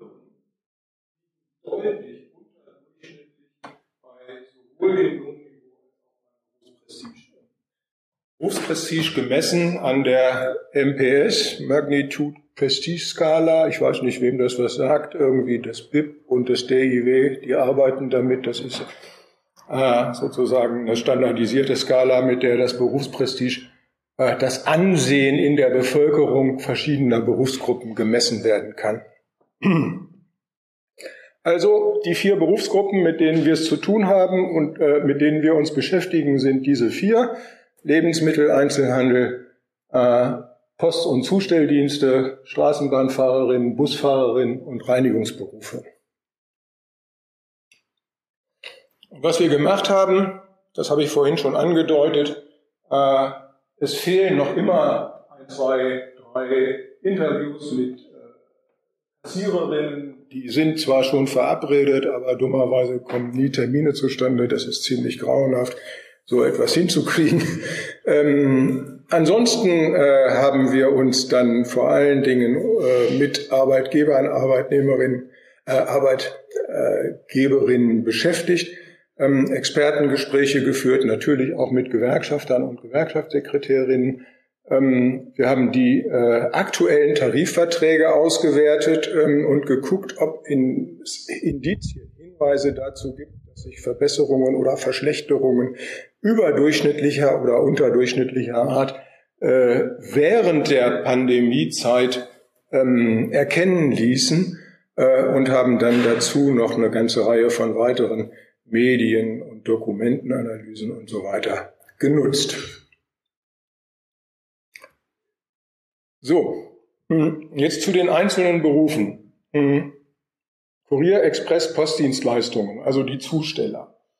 Hm, bei denen gibt es grundsätzlich die Situation, dass es einen extrem enorm starken Arbeitskräftemangel gibt es ist eine Boombranche, die in der Pandemie ähm, enorm gut verdient hat, ähm, weil eben die ganzen äh, Online-Dienste, Pakete, äh, Bestellungen und so weiter zugenommen haben.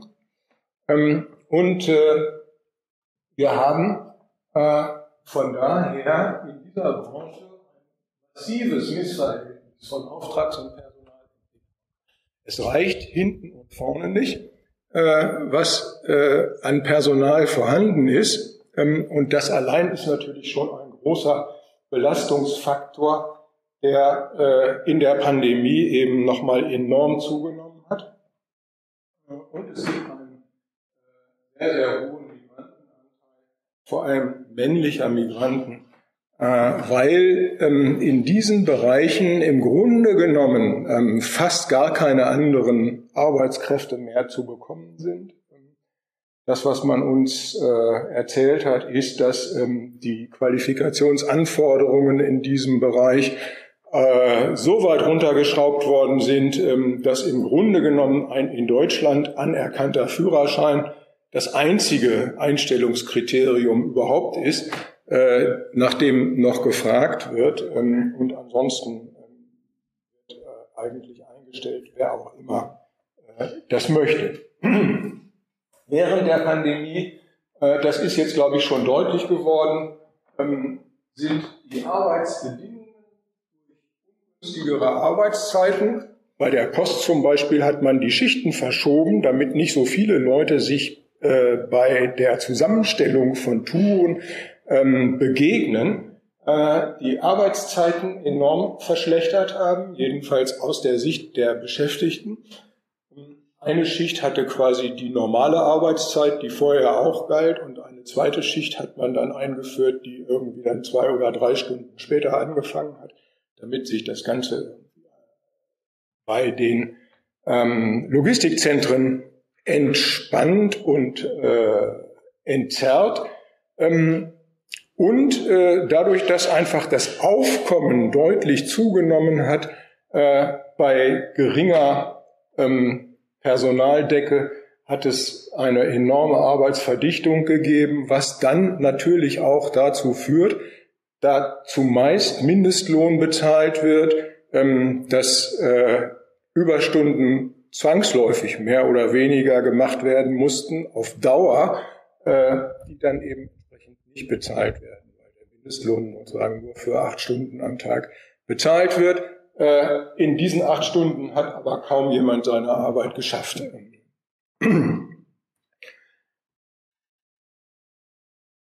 Gesundheitsrisiken hat es in dieser Branche relativ wenige gegeben. Das kann man sich ja auch gut vorstellen. Belastungen durch ähm, Ansteckungsgefahr, Risiken, sich anzustecken, ähm, tauchen relativ wenig auf in diesem Bereich. Dazu hat es eigentlich ähm, keine äh, nennenswerten negativen Aussagen gegeben.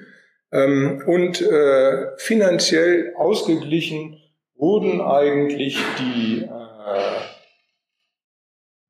Belastungen und sozusagen die zusätzlich ungünstigeren Arbeitsbedingungen im Wesentlichen nur bei der Post, äh, die einen echten Tarifvertrag hat, und bei äh, UPS, ja, UPS sind es, ähm, bei allen anderen, DPD, DHL, nee, nicht DHL, ich weiß nicht, wie die alle heißen im Einzelnen, ähm, jedenfalls die ganzen anderen ähm, Zustelldienste, äh, die haben nicht mal Corona-Prämien bezahlt. Äh, insofern hat es eigentlich verhältnismäßig wenige äh, Ausgleiche gegeben, wenige finanzielle Ausgleiche. Trotzdem, trotzdem haben eigentlich die Tarifabschlüsse, die in dieser Zeit gemacht worden sind, ähm, gezeigt, äh, dass äh, sie insgesamt eher niedriger waren als in den Jahren zuvor. Äh, das heißt, ähm, wir haben im Grunde genommen eine Situation in diesem Bereich, wo man sagen kann, die Belastungen sind während der Corona-Zeit deutlich angestiegen und ähm, die äh, Rewards, die es dafür gegeben hat, ähm, sind sogar eher noch nach unten gegangen. Soweit die Situation bei den, bei den Zustelldiensten. Äh, wenn wir mit den Arbeitgebern und mit den Gewerkschaftern reden, dann sehen wir, dass da in der Tat sozusagen ein gewisses Maß an Reaktionen vorhanden ist. Man sagt, dass man sich zumindest in Zukunft verstärkt darum bemühen will, auch mehr Personal und mehr qualifiziertes Personal zu bekommen. Ähm, aber wie, darüber wird irgendwie im Moment diskutiert und nachgedacht und so richtig hat man da eigentlich keine Vorstellung. Ich glaube, ich muss das schneller machen mit der Vorstellung. Reinigungsberufe sind auch nochmal richtig spannend, ähm, weil das eigentlich derjenige Bereich ist, die Gebäudereiniger, äh, der, ähm, der am deutlichsten heterogen aufgestellt ist. Äh, aus den Berichten und aus den, den, den Informationen, die wir bekommen haben, können wir sehen und sagen, dass äh, es in dieser Branche eine enorm weite Spannbreite gibt zwischen Betrieben, die sich zumindest um relativ gute Arbeitsbedingungen und relativ faire Entlohnungsbedingungen und so weiter bemühen und andere, die äh, auf eine sehr, sehr, sehr massiv äh, unfreundliche Art und Weise, muss man schon sagen, mit ihren Arbeitskräften umgehen. Das geht in diesem Bereich sehr weit auseinander. Deswegen ist es auch schwer, pauschale Urteile über die Branche zu fällen und zu sagen, da ist es so oder so. Äh, ähm, es gibt auch unter, sagen wir mal, den Corona- und Pandemiebedingungen deutliche Unterschiede. Äh, diejenigen, die zum Beispiel ähm, Reinigungsaufträge hatten, die äh, bei Firmen, bei Auftraggebern und Geberinnen ähm, stattfanden, die äh, in der Corona-Pandemie selber Lockdown veranstalten mussten, selber zumachen mussten, ähm, die haben halt äh, an vielen Stellen dann ähm, ihre Leute auf Kurzarbeit null setzen müssen ähm, oder das jedenfalls getan. Äh, die öffentlichen Arbeitgeber, die zum Beispiel bei Schulen als Schulschließungen angesagt waren, Entschuldigung, hm, äh, in der in einer ähnlichen Situation waren, die haben dann zumindest an vielen Stellen zugestanden, dass trotzdem äh, die Aufträge nach wie vor bezahlt werden, so dass äh, die Reinigungsfirmen wiederum äh, ihre Leute nicht entlassen mussten, sondern im Zweifelsfalle mit Kurzarbeit davon gekommen sind. Ähm, und äh, es hat insgesamt innerhalb derjenigen Gruppen, die nach wie vor richtig äh, als Reinigungskräfte beschäftigt waren während der Pandemiezeit, ähm, eine ganze Reihe von Belastungen gegeben, die zusätzlich dazugekommen sind. Das eine sind selbstverständlich auch Arbeitsverdichtungen, Zunahme von Arbeitsaufgaben, dadurch, dass ähm, bestimmte Dinge wie zum Beispiel die Kontrolle von ähm, irgendwelchen Desinfektionsmittelspendern und das Putzen von Türklinken und äh, von allen möglichen Dingen, die quasi mit Menschen in Berührung gekommen sind, sehr deutlich intensiviert werden mussten. Ähm, das bedeutet, äh, dass äh, also die, die, die Arbeitsaufgaben zugenommen haben und äh, zumindest mehr geworden sind. Ähm, es gab selbstverständlich ähm, in den Bereichen, in denen sowohl Teams zusammengearbeitet haben, als auch wo es Kundenkontakte gab, die Verpflichtung, ähm, die Arbeit immer mit Maske zu machen. Das heißt, äh, deswegen ähm, die, die, der Verweis auf Arbeitserschwernisse. Ähm, und ähm, es gab äh, auch innerhalb der Belegschaften eine ganze Reihe von ähm, sozusagen eher beziehungs- und sozialen Problemen, ähm, dadurch, dass ähm, manche von den Kollegen und Kolleginnen sich geweigert haben, sich impfen zu lassen. Ähm, und das immer dann, wenn man sozusagen in äh, Arbeitsteams zusammenarbeiten muss, es äh, dann zu sagen wir mal, zumindest Streitigkeiten oder Unstimmigkeiten oder eine Verschlechterung des Arbeitsklimas gekommen ist, äh, wenn ähm, die Leute äh, sich darüber gestritten haben oder darüber auseinandergesetzt haben, wer geimpft ist, wer nicht geimpft ist und wie man dann miteinander umzugehen hat und so weiter. Verschärft und verstärkt wurde dieses Phänomen noch dadurch, dass auch in diesem Bereich ein ganz, ganz hoher Anteil von Migranten tätig ist, äh, die an vielen Stellen auch einfach nicht verstanden haben oder nicht verstehen wollten, äh, dass äh, das mit dem Impfen irgendwie eine vernünftige und gute Sache ist und sich deswegen geweigert haben. Ähm, ein anderes Problem ist, dass ähm, zwar auch bei der Arbeit selbst verhältnismäßig wenige Infektionen festgestellt wurden und verhältnismäßig geringe Gesundheitsrisiken festgestellt wurden. Ähm, aber dass äh, viele, gerade von den migrantischen ähm, Arbeitskräften, immer dann, wenn sie quasi äh, für eine gewisse Weile im Heimaturlaub waren, äh, sozusagen das Virus mitgebracht haben und dann krank wurden, was dann immer zu Unmut führt, wenn äh, die anderen Kollegen und Kolleginnen deren Arbeit mitmachen müssen und damit noch mal eine zusätzliche Arbeitsverdichtung und Arbeitserschwernis erleben. In dieser Branche hat es insgesamt keine Sonderzahlungen gegeben. Ähm, wir haben äh, hier nach wie vor äh, durchweg eigentlich den Mindestlohn. Es gibt hier äh, die Besonderheit, dass wir eine Allgemeinverbindlichkeitserklärung haben ähm, und äh, dass es sowas wie einen Branchenmindestlohn gibt, der eben auch allgemein gilt.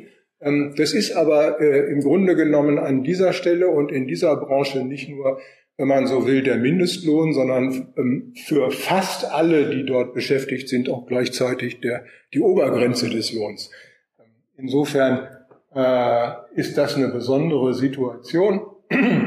Und äh, es hat jenseits dessen überhaupt gar keine finanziellen Reaktionen, jedenfalls in unserem Bereich, in dem wir das untersucht haben, gegeben. Das, was man jetzt an Reaktionen sozusagen, an zukünftigen oder möglichen Reaktionen feststellen kann, das äh, haben wir sowohl bei den Gewerkschaften als auch bei den Arbeitgebern gesehen, ähm, ist, dass man ähm, anfangen will, darüber nachzudenken, wie man die Arbeitszeiten, die Lage und die Dauer der Arbeitszeiten ähm, so umgestalten kann, dass das insgesamt für die äh, Beschäftigten ein bisschen besser und erträglicher wird. Man muss dazu wissen, Ähm, viele von den Arbeiten, die äh, in der Gebäudereinigung gemacht werden, sind sogenannte versteckte Arbeiten. Das heißt, sehr, sehr früh am Morgen, bevor die eigentliche Arbeit losgeht oder sehr spät am Abend, nachdem die Arbeit gemacht wurde von den äh, Beschäftigten in den jeweiligen Betrieben. Ähm, und äh, das führt dazu, dass ähm, an vielen Stellen halt einfach das für viele, viele der Beschäftigten eine extrem ungünstige Situation ist, kann man sich ja vorstellen, wenn man irgendwie morgens von vier bis sechs äh, und abends von acht bis zehn äh, arbeiten muss und das jeden Tag. Ähm, das ist äh, nicht besonders erfreulich. Auch deswegen gibt es ebenfalls in dieser Branche einen extremen Arbeitskräftemangel. Ähm, auch da ist es so, dass praktisch jeder und jede äh, die man kriegen kann, auch tatsächlich eingestellt werden. Kurzer Zwischenruf. Falsch verstehen. Hast du jetzt über eine halbe Stunde schon? Schon verstanden. Ich mache jetzt. Das ist ja jetzt eine Diskussion, ein bisschen vielleicht. Ja. Okay. Wir machen jetzt nur noch ein paar, paar, paar äh, Schlussfolgerungen. Die anderen Berufsgruppen ähm, schenken wir uns.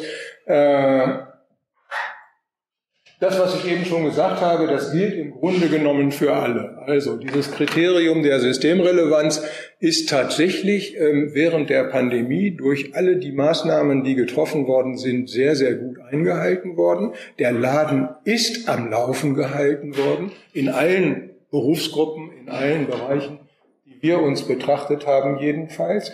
Ähm, aber ähm, es hat bedeutet, dass im Grunde genommen das vor allen Dingen auf Kosten der Beschäftigten ging.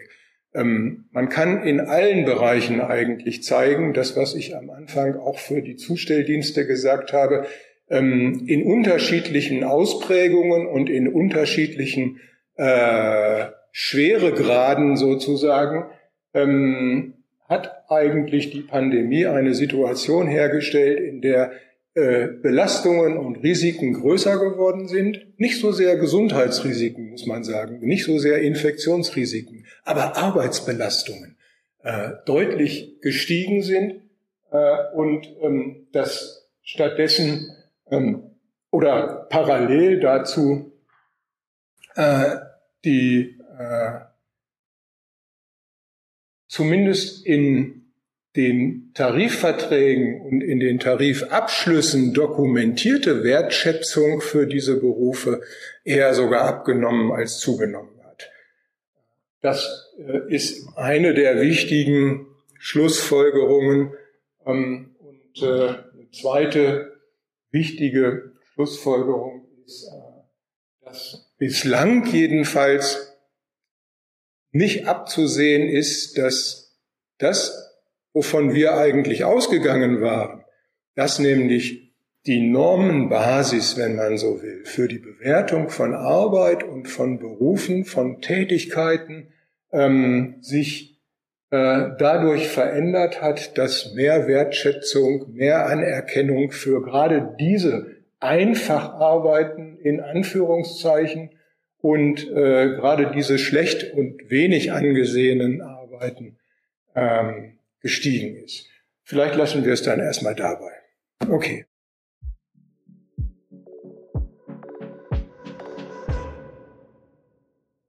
Vielleicht zum Überblick, wir sind eigentlich mit drei Forschungsfragen ähm, ins Feld gegangen. Wir sind also ähm, nicht nur Dateninfrastrukturprojekt, also wir haben sozusagen sonst auch eigene Fragen, mit denen wir an das Material herantragen, auf die wir jetzt erstmal auswerten. Und das ist zuerst, an welchen expliziten oder impliziten Einstellungen zu gesellschaftlichen Zusammenhalt orientieren sich verschiedene Milieus. Also das sozusagen bleibt erstmal auf einer Einstellungsebene, auch welche verschiedenen Gesellschaftsbilder, also auch explizit abrufbare Gesellschaftsbilder, wenn man die Personen fragt, äh, finden wir mit verschiedenen unterschiedlichen Personen sprechen. Als zweites wollen wir das natürlich nicht im luftleeren Raum schweben lassen, sondern äh, sozusagen danach fragen, in welchen Beziehungen und Netzwerken und in welchen institutionellen Zusammenhängen vollziehen sich die Lebensführung und woher kommen diese Einstellungen, die wir sehen. Also sozusagen ein bisschen die sozialstrukturelle Basis äh, mit zu beachten. Und als drittes ähm, wollen wir dann so ein bisschen auf die, äh, wurde ja heute auch schon erwähnt, äh, Praxisebene wechseln, um zu schauen ähm, und vielleicht auch methodisch einfangen zu können, wo gibt es vielleicht auch Differenzen zwischen Einstellungen, die Personen haben und das, was sie dann wirklich tun praktisch. Und analytisch sicherlich der äh, kühnste Sprung ist dann auch noch die Frage, äh, wie gefährdet oder stärkt das jetzt den Zusammenhalt? Das ist natürlich ähm, nochmal ein bisschen eine andere, sicherlich auch theoretischere Frage, ähm, die aber noch hinten ansteht. Ähm, und die Arbeitsteilung ist so ein bisschen, dass wir in Bremen stärker auf Mittelschichtsmilieus schauen, während äh, ähm, die unsere Kooperationspartnerin hier in Göttingen sich stärker vom Zusammenwirken, mit dem Zusammenwirken von Arbeits- und Lebensfeld, ähm, Arbeits- und Lebenswelt ähm, beschäftigen. Vielleicht kurzes Übersicht. Wir haben, ähm, also es wird mindestens zwei Wellen geben jetzt in der ersten Förderphase und die erste Welle haben wir jetzt abgeschlossen. Dafür haben wir 91 Personen befragt aus unterschiedlichen Milieus ähm, und die nächste Welle soll jetzt ab Ende 2022 anfangen.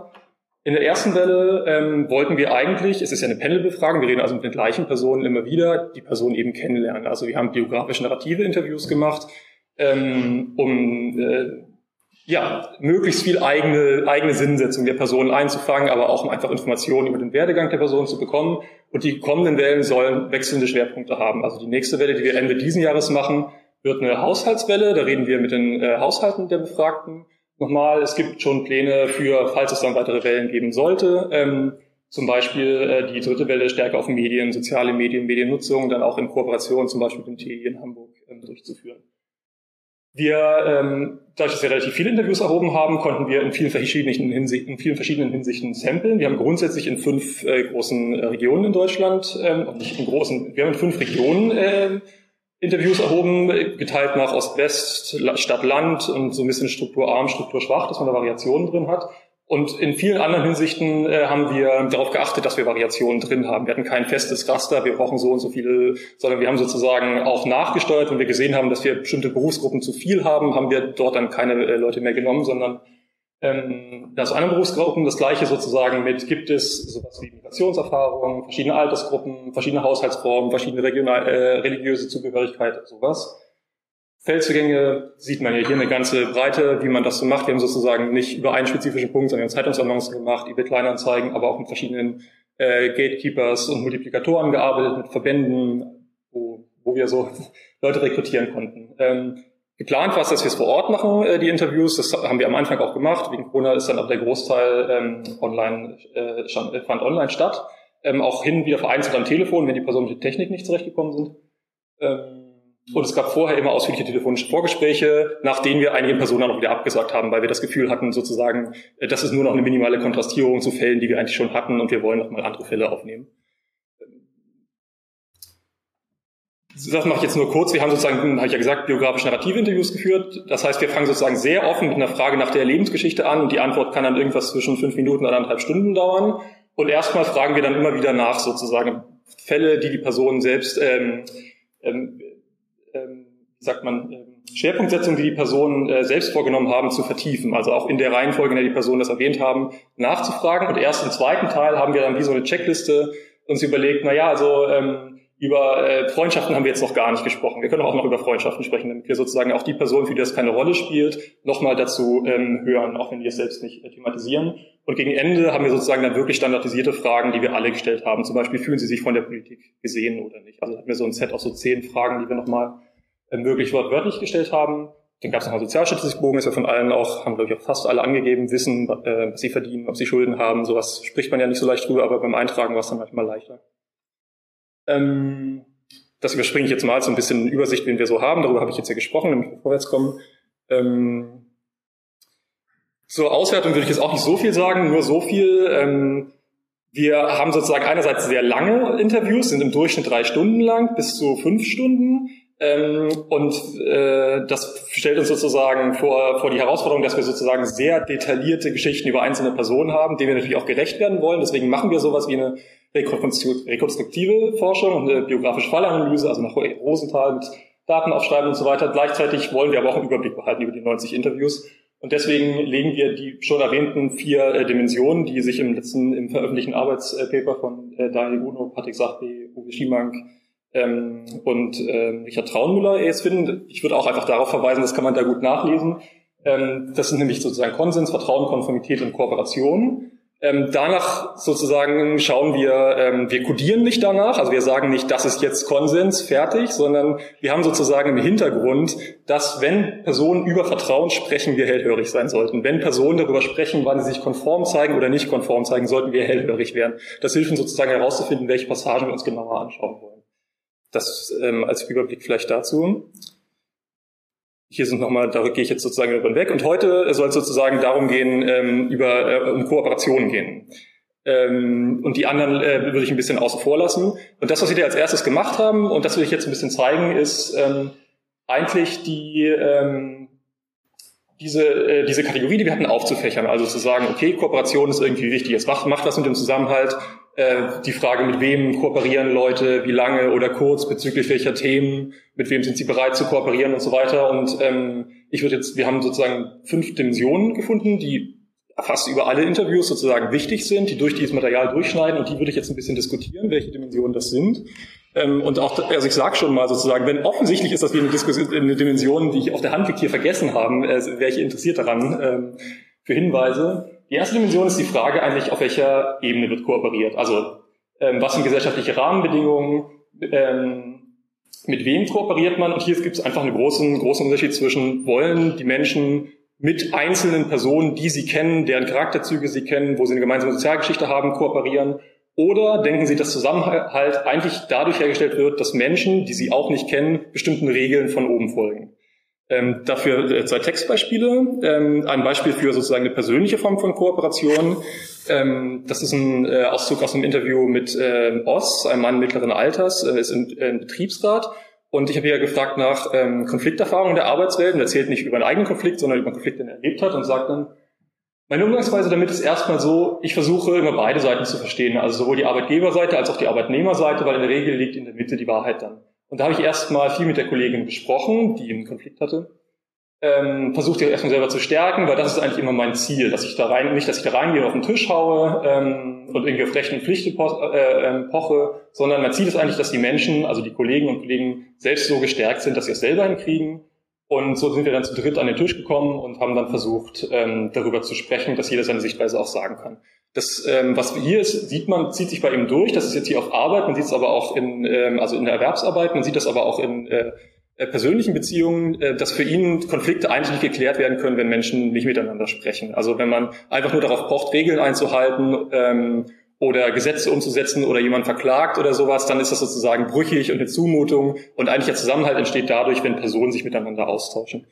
Im Gegensatz dazu ist äh, eine ähm, Passage von äh, Hiob, die äh, Namen haben sich die Personen selbst gegeben. Ähm, das ist ein Mann mittleren Alters, der im Objektschutz arbeitet. Das ist hier ein Auszug aus einer längeren Passage. Ich habe ihn gefragt nach ähm, seinem Arbeitsalltag und wie er sich dort Respekt verschafft, wenn es Konflikte gibt. Und seine Antwort war, das sind vielleicht auch die falschen Mitarbeiter. Also er redet darüber, dass es viele Konflikte gibt und ähm, das schwierig ist, damit umzugehen, dass einige Leute nur sehr klare Ansagen verstehen.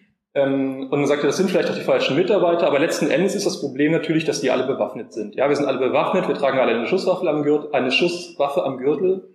Und wir hatten vor meiner Zeit auch durchaus Kollegen, die dann voreinander mit gezogener Waffe gestanden haben. Ich glaube, das ist ein Führungsversagen ein Stück weit, dass man solche Leute überhaupt einstellt. Das ist falsche Personalpolitik. Und da muss man, äh, wenn es denn so ist, muss man sehr viel Fingerspitzengefühl haben. Da muss man auch sehr viel Erfahrung haben, welche Kollegen zusammenarbeiten, welche funktionieren zusammen, welche funktionieren nicht. Nämlich, da gibt es dann dummerweise auch wieder Führungskräfte oder andere Mitarbeiter, die das sehr geschickt ausnutzen und die dann diese Leute zusammenführen, die eben nicht funktionieren. Also die Logik der Zurechnung äh, des Konflikts ist hier eine ganz andere. Schuld sind nicht die Personen, sondern Schuld ist sozusagen ähm, die Führungsebene, die die Person eingesetzt hat. Und man kann das Problem auch nicht lösen, indem man lange mit den Personen spricht, sondern man würde das äh, Problem lösen, indem man sozusagen die Hierarchie anders aufbaut. Das eine grundsätzlich andere Herangehensweise. Das ist also die erste Dimension, persönlich versus nicht persönlich. Die zweite Dimension äh, ist ein bisschen abstrakter. Die ähm, sucht die den Anschluss an äh, so Governance-Literatur, also die Frage, ähm, wie interpersonale ähm, Handlungskoordination möglich ist. Da gibt es ja diese klassischen ähm, äh, drei Sprung von Staat, Markt, Organisation. Ähm, es gibt aber auch andere, die sich bei uns auch gezeigt haben, ähm, die interessant sind, vielleicht auch eben ehesten wieder zu verstehen an einem Beispiel. Ähm, das ist der Fall von äh, Meta, bin ich später nochmal zurück, aber ich sehe schon, ich werde es nicht haben. Ähm, das ist äh, eine Rentnerin, die einen sehr prekären Erwerbsverlauf in der Kulturbranche hatte, ähm, hat als Fotografin und als Kuratorin gearbeitet und die äh, wohnt äh, sehr ländlich. Ähm, und bei ihr ähm, greift dieses Prinzip von Gemeinschaft. Wie, wie organisiert man Zusammenhalt, indem man sozusagen sich in Gemeinschaften aus, austauscht? Das macht sie zum Beispiel klar. Sie redet hier über Erfahrungen, die sie kurz nach der Wende hatte, als sie in Berlin zusammen mit anderen Personen Häuser besetzt hat Ähm, da sagt man, sagt sie dann, also wenn man keinen Alarm macht bei der Wohnungsverwaltung, wenn äh, man nicht auffällt, dann kann man sich natürlich andere Sachen rausnehmen. Das ist logisch. Dann hat man schnell einen Wanddurchbruch gemacht und dann ist die Wand eingestürzt. Na ja, weil wir keine Ahnung hatten. Ja, oh Gott, dann war die Wand weg. Okay, aber dafür waren wir dann im Nebenhaus. Also solche Sachen, das wäre undenkbar, wenn man da jetzt jemand vorher gefragt hätte. Ähm, also so geht es sozusagen auch weiter. Die, ähm, die, das Misstrauen gilt hier also ähm, einer hierarchischen Ebene, die, wenn man sozusagen sie einschalten würde, das verbieten würde. Also hier, sie spricht auch selbst von Zusammenhalt. Wir haben das Wort Zusammenhalt nie benutzt. Also wir fragen auch in Interviewanfragen immer nach ähm, Interviews zu äh, Zusammenleben in Deutschland. Das ist also immer interessant, wenn Leute das dann irgendwie doch nochmal selber sagen, was aber sehr selten passiert. Ähm, und in äh, Konflikt dazu ähm, oder als, als weitere Möglichkeit neben Gemeinschaft, Hierarchie zu nehmen wäre jetzt ein bisschen leicht, deswegen habe ich nochmal was anderes gesucht, nämlich ähm, es gibt auch das Prinzip äh, von Policy-Netzwerk, so ein Netzwerktyp, der zum Beispiel bei Renate Mainz ähm, beschrieben wird. Und ähm, das ist ein Fall von äh, Tim, ähm, der ist erwerbstätiger Leiter in einem äh, kleinen äh, Sozialverband und hat eine starke Aufstiegsgeschichte hingelegt. Und ähm, ich habe ihn hier gefragt, ähm, wo er sich hinwendet, wenn er Unterstützung braucht. Und seine Antwort ist in der Regierung, also im Senat oder auch, da habe ich schon so meine Kontakte und ich weiß auch genau, wie ich diese Kontakte verändern, ähm, verändern kann. Und also ich habe da, ich habe da ein klares System, wie ich immer wieder daran komme, dass Leute, die in Positionen sind, auch mich kennen und ich sie kenne. Und dann ist das nicht so, dass ich, also das hat sich in den Jahren so entwickelt und das würde ich auch immer, also da habe ich auch immer einen guten Kontakt zu den Leuten. Äh, wenn mir irgendwas schwer, wenn mir irgendwas schwer fällt, also dann, wenn mir wirklich etwas quer liegt, sage ich das und dann wird da auch teilweise daraus verändert. Ähm, also ich bin da wirklich auch einer in einer Situation, also unter den 100 Leuten in der Stadt, die da durchaus was zu sagen haben. Also hier gibt es die Vorstellung, dass es äh, ein Zusammenarbeiten von staatlichen und nichtstaatlichen Akteuren gibt, die ähm, ja, manchmal mehr formalen, manchmal mehr informalen äh, Verbindungen zueinander stehen und äh, verbindliche Entscheidungen für den Rest treffen und das auch so gut ist. Ähm, das ist also nochmal eine andere Form von zum Beispiel, äh, steht zum Beispiel im Gegensatz zu gemeinschaftlichen. Die dritte Dimension, ähm, ich werde nur drei von fünf äh, genauer vorstellen, ähm, ist ein bisschen zugänglicher wahrscheinlich wieder. Das ist die Frage, ähm, mit wem kooperiert man? Und da ist eine starke Unterscheidung zwischen, ähm, legt man darauf Wert, dass die Personen ähnlich sind? Kann man besonders gut mit Personen kooperieren, die bestimmte Merkmale oder bestimmte Ansichten, Werte, wo auch immer sozusagen das Kriterium ist, äh, mit einem teilen? Oder legt man eher Wert darauf, ähm, dass die Personen möglichst anders sind. Dann funktionieren Kooperationen gut. Da sehen wir auch wieder Unterschiede. Ähm, Nochmal Tim von eben hier gefragt äh, nach seinem persönlichen Netzwerk, Freundschaften, Bekanntschaften. Ähm, erzählt dann, die Leute sind natürlich alle irgendwie auch in der Position. Also ich habe zum Beispiel einen alten Freund, hat er mal studiert und der ist im Moment Fahrer für einen Gemüselieferdienst. Also der hat sich immer, der hat sich nie diesem, also wie ich, diesen Druck ausgesetzt, in der Karriere, in der Karriere immer weiter zu steigen. Weil der ist da unten geblieben. Und da habe ich dann irgendwann gemerkt, wir haben keine wirkliche Beziehung mehr ähm, mit dem keinen wirklichen Kontakt mehr. Wir reden bei der Rede über Dinge, die ich, äh, die ich nicht interessant finde und ich rede über Dinge, die er nicht interessant findet. Da hat sich dann auch langsam aber sicher ein bisschen die Spreu vom Weizen getrennt. Also hier besteht auch sozusagen auch gar kein, ähm, also ein Erzählen sozusagen über ein Erfahren, äh, diese Freundschaft, die abgebrochen ist. Und es gibt hier auch keinen Legitimationszwang, dass das schlecht wäre, sondern es wird sozusagen als natürlich, verständlich, nachvollziehbar, äh, dass man mit Personen, die anders sind als man selbst, eigentlich nicht viel zu tun hat.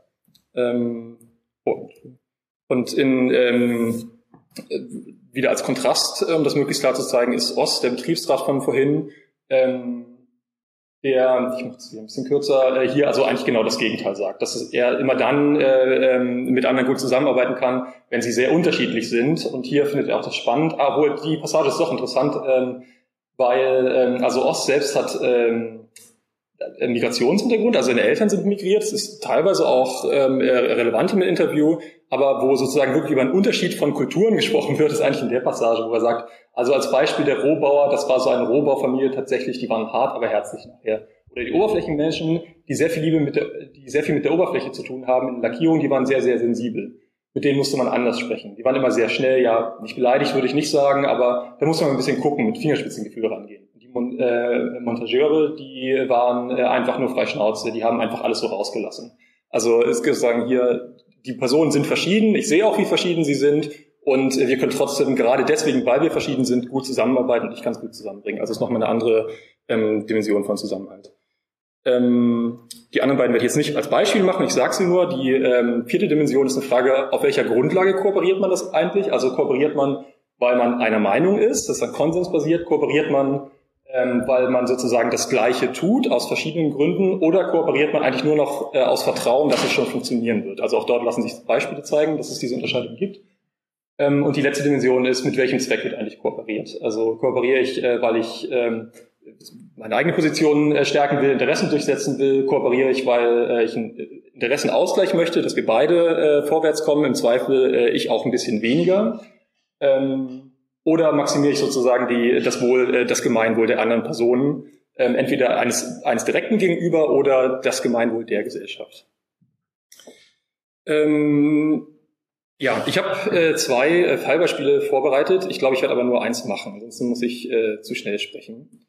Ähm, genau, also die, ähm, die Idee der, der Kontrastierung der Fallbeispiele war, ähm, sozusagen zwei äh, Personen zu nehmen, die in vielen Hinsichten äh, sozialstrukturelle Merkmale, Werte, politische Ansichten sehr, sehr konträr sind. Also ähm, ich referiere sozusagen jetzt nur kurz. Sind, ähm, äh, zwei Fälle. Der erste heißt Oski, es ist ein Mann mittleren Alters, ähm, mit, äh, der mit einer Frau und zwei Kindern in einem Reihenhaus wohnt, äh, der an äh, Querdenker-Demos teilnimmt, Migration begrenzen will, den Klimawandel überschätzt hat, also äh, sozusagen rechtspopulistisches Einstellungsmuster hat, der im Interview auch äh, viele PolitikerInnen sehr stark beleidigt und ausfällig wird, also eine gewaltvolle Sprache.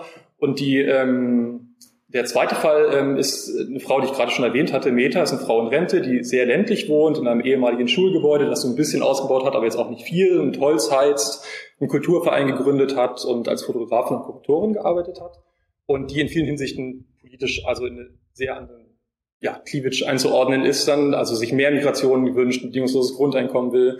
Also in vielen äh, Hinsichten, ähm, in vielen Arten von Befragen würden sich die beiden sehr stark gegenüberstehen. Und äh, interessant ist aber, dass sie, ähm, was die Kooperationserfahrung angeht, sehr ähnliche Erfahrungen machen, aber sehr unterschiedliche Schlüsse daraus ziehen. Ich werde das nur einen Fall von den beiden vorstellen und hin wieder vielleicht als Referenz sagen, wie das bei dem anderen ausgebildet war. Ähm, der Fall von ähm, Oski, bei ihm äh, ist sozusagen das Deutungsangebot so ein bisschen, ähm, dass seine rechtspolitische Einstellung eigentlich eine Form von Kooperationsverweigerung ist, die daraus resultiert, was er für Kooperationserfahrungen in der, hauptsächlich in der Erwerbsarbeit gemacht hat.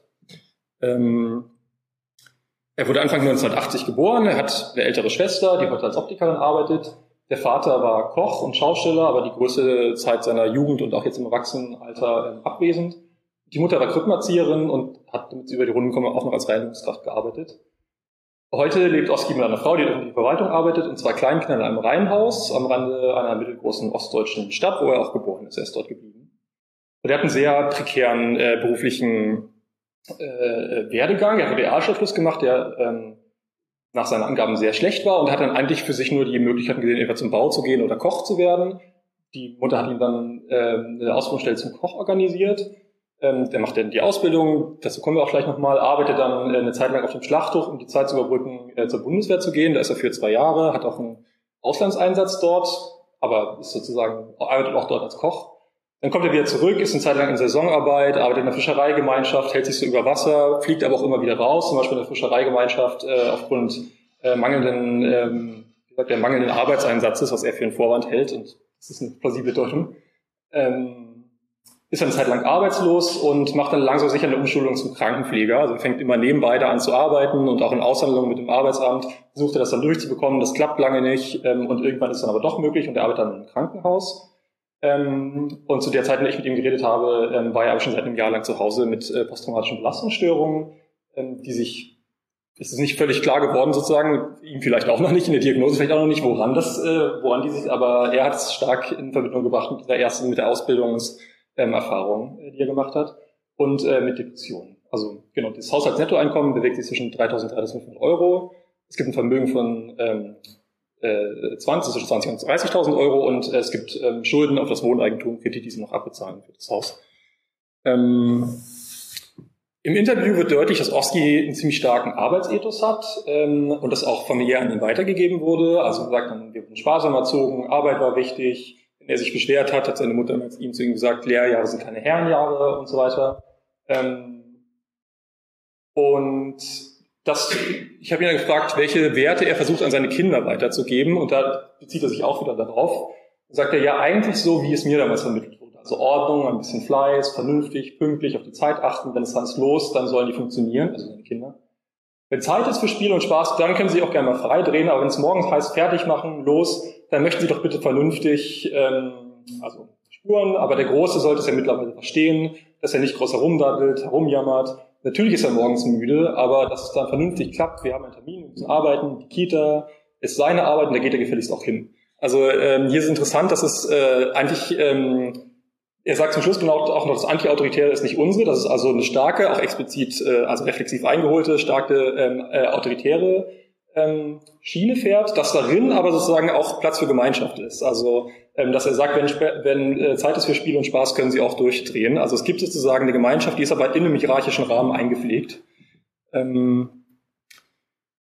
und ähm, in der biografischen Erzählung weiterhin ist sozusagen, also sieht man immer wieder, dass er, als er einmal den Arbeitsmarkt betritt, immer wieder dysfunktionale, also Erfahrungen mit dysfunktionalen Hierarchien macht. Besonders plastisch ist das zum Beispiel an der ähm, Erfahrung in der ersten äh, Ausbildungsstelle, wo er sagt, ich bin in einen Betrieb gekommen, der eine ziemliche Katastrophe war und scheinbar auch ziemlich bekannt bei Berufsschulen und überall. Verbrecher und Kaputte da. Der Chef Choleriker, alles Alkoholiker, dementsprechend auch der Umgangston. Naja, ich habe dann von 80 auf 60 runtergerissen, äh, von 80 auf 60 Kilo runtergerissen in einem Monat, war auch psychisch ziemlich angeknackst. Es war halt viel im Drangsalieren, körperlicher Gewalt. Ähm, man konnte ihm gut aus dem Weg gehen, wenn man schnell war, aber der psychische Stress war halt immens. Also ähm, die, die Trajektorie ist sozusagen ein bisschen erlernt, dass Hierarchien funktionieren, dass also autoritäres gut ist, betritt dann den Arbeitsmarkt und macht immer wieder eigentlich die Erfahrung, dass Hierarchien nicht funktionieren. Also man sieht es hier, man könnte das ewig äh, weiterführen anhand äh, sozusagen seiner Erwerbsarbeit. Man sieht es aber auch ähm, mit Bezug auf äh, andere ähm, äh, Institutionen, zum Beispiel bei der Bundeswehr, sagte dann, ich bin dann wieder nach Hause, also nach seinem Auslandseinsatz. Da waren die ganzen Planstellungen, die ich gesessen habe, mit Grundwehrdienstleistungen besetzt, sodass wir nichts zu tun hatten und dann sitzt man nur rum und dann sozusagen äh, werden Alkoholiker, ähm, als sie, wenn sie dort rumsitzen und nehmen unnötig zu und solche Sachen, das erzählt er dann. Also auch dort, die Steuerung von oben klappt irgendwie nicht. Das gleiche beim Arbeitsamt. Ähm, die schicken ihn hin, wo er sozusagen dann, die dann eigentlich doch keinen suchen oder er versucht ähm, zu sagen, ich arbeite doch in dieser, in dieser Altenpflegeeinrichtung, lass mich doch einfach dort eine Umschulung machen, da verdiene ich auch schon was und die versuchen ihn dann aber rauszunehmen und in eine Eurojob ähm, äh, Maßnahmen zu stecken. Also auch dort erlebt das, wie er sagt, als Theater und Schikane. Ähm, ja, und in der Fischereigemeinschaft auch noch, wo er arbeitet. Ich glaube, der Punkt ist jetzt klar geworden. Dem gegenüber steht aber immer noch ein positives und auch bildlich ausgeführtes Gemeinschaftserleben. Also ähm, hier redet er über seine Arbeit, die er jetzt gerade hat, wo er sagt, ähm, oder gerade Kinder, die, also die, die jetzt gerade, als ich mit ihm geredet habe, war er, wie gesagt, seit einem Jahr nicht mehr arbeiten, aber davor hat er ins Krankenhaus gearbeitet und darüber berichtet er jetzt. Und sagt, gerade Kinder, die dann mit dem Hubschrauber gebracht werden, weil da irgendwas völlig entgleist ist, weil die Eltern das für einen Scheiß interessiert und die Kinder sich auch nicht drum kümmern. Und dann ist irgendwann mal der Zug abgefahren. Dann liegen die auf der Seite, also es geht um äh, Diabetiker. Und dann werden sie halt aufgepäppelt und nochmal geschult. Und naja, dann kümmern wir uns, dass es denen besser geht. Dann werden die Eltern nochmal geschult, wenn es denn interessiert. Einmal im Jahr hatten wir immer eine Woche oder zwei Wochen einen Sommerkurs in den Ferien. Da hatten wir 50 Kinder, die komplette Station quasi voll. Und dann im Prinzip wie Ferienlager. Ausflüge machen, Diabetes kümmern, beaufsichtigen, da war immer Trubel. Also es, ähm, wenn er mal ausführlicher auch spricht über bestimmte Situationen, sind das häufig Situationen, wo es um Gemeinschaftserleben ähm, geht, äh, die auch sozusagen sehr positiv sind. Und auch hier ist dieser, der, der Eingang in die Passage, dass die Eltern das an Scheiß interessiert, ist ja auch irgendwie ein Vorwurf sozusagen von, der verletzte, von einem verletzten Sorgeanspruch, ähm, der sozusagen auf einer Beziehungsebene liegt. Ähm, dieses Gemeinschaftserleben hat er auch mit den Kolleginnen und Kollegen, also sagt dann auch, wir haben uns ein Frühstück gemacht, ein gemütliches Beisammensein. Ähm, man hat auch manchmal Pfeifen dabei, die man nicht so mag, und die stänkern, aber das war völlig legitim, das waren nette Leute. Wenn einer krank geworden ist, haben die ersten angerufen, äh, haben die ersten gerufen, ich springe ein, da musst du nicht extra und so weiter. Also unter, in seiner Kollegenschaft auf einer sozusagen Hierarchieebene funktioniert das auch gut. Ähm, interessant ist aber, dass sozusagen diese dysfunktionale Hierarchie und die funktionierende Gemeinschaft sozusagen asymmetrisch sind. Also es gibt dann so kurze Beispiele, wo so auftaucht, dass so, in dem Fall ist es, weil es bei der Bundeswehr ist, habe ich jetzt hier Kameradschaft genannt, dass es sozusagen eine funktionierende Kameradschaft gibt, die aber nicht viel gegen eine schlechte Hierarchie ähm, äh, ähm, ausrichten kann. Also hier berichtet er ähm, dann von seiner Stelle als äh, Koch im Auslandseinsatz und sagt dann, äh, die Leute wollten alle mal äh, feiern, abteilungsintern oder so, die sind alle hinten in die Küche rangefahren, hey Mensch, wir brauchen Essen, wir brauchen Trinken, wir brauchen Salate, halt ein kleines Buffet. Dann wird es aufgenommen und dann wird das ausgegeben und dann wird das unter der Hand bezahlt. Ja, aber wenn man dann solche Dinge oder irgendwelche Pfeifen, die am blöd gekommen sind, also erzählt vorher, wie sozusagen ein Vorgesetzter darauf bestanden hat, dass er neben ihm anhält und salutiert und so weiter, ähm, Also die an blöd gekommen sind, die kriegen da halt nichts. Müssen sie sich das woanders holen, offiziell über die offizielle Stelle beantragen im Staat, im Stab. Und es sind ja lange Werdegänge, da muss das gerechtfertigt werden und bla bla bla, ein Riesenaufwand. Wäre ein vernünftiger Umgang, wäre viel einfacher. Äh, so hat man es auch gehandhabt unter Kameraden. Also hier nochmal sozusagen diese Gegenüberstellung von der Langwierigkeit schlechter Hierarchien und der Unmittelbarkeit äh, von Kameradschaft die in so sozusagen in so Mikrosubversionen funktioniert, aber auf einer, in einer Erwerbsbiografie nicht. Also ähm, um langsam, äh, genau, jetzt komme ich langsam zum Ende. Ich weiß nicht, wie ich dachte, dass ich zwei Fälle machen könnte. Ähm, interessant ist sozusagen dann, als wir, als wir zu Corona kommen, in dem Interview und auch in seiner Biografie, weil das, was wir bisher hatten, dieses aufgeschichtete Erleben ähm, von dysfunktionalen Hierarchie, in das schreibt sich sozusagen auch die Corona-Wahrnehmung ein. Also ähm, danach gefragt, sagte er, ah, das ist ein Schwachsinn, ist das alles, das ist eine Sache, damit kann ich nur ganz schwer umgehen. Plausible Maßnahmen, ich war Soldat, ich weiß, wie man Befehle befolgt. Aber wenn es schwachsinnige Befehle gab, ja gut, dann waren wir Soldaten, mussten die befolgen, aber den Schwachsinn, den kann auch keiner ernst nehmen. Das sind alles studierte Leute, die kommen mit so einem Blödsinn.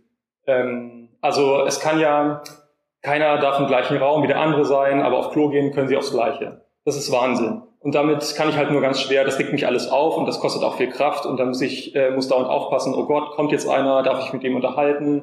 Es ist einfach nur anstrengend und belastend. Ähm, ich kann das gar nicht anders sagen, das ganze Soziale geht ja kaputt. Also hier ist nochmal sozusagen auch in seiner Erzählung diese, ähm, also sozusagen der Deutungsrahmen, in dem das präsentiert wird, ist hier also auch nochmal eine funktionierende Gemeinschaft, das Soziale und dann schwachsinnige Befehle, die von oben kommen. Und ähm, sozusagen so ein bisschen die Pointe, auf die ich hinaus wollte und mit der schließe ich jetzt auch ab, ähm, ist, dass, ähm, dass er überhaupt an diesen äh, Montagsspaziergängen teilnimmt, wird eigentlich erst nach zwei Stunden thematisch. Das war sozusagen, das hat er nie erwähnt. Und irgendwann habe ich ihn gefragt, ob er mir davon erzählen kann, dass er schon mal mit anderen zusammen eine Sache angegangen ist. Also äh, um sozusagen auf nicht institutionelle, Formen von Kooperation zu kommen.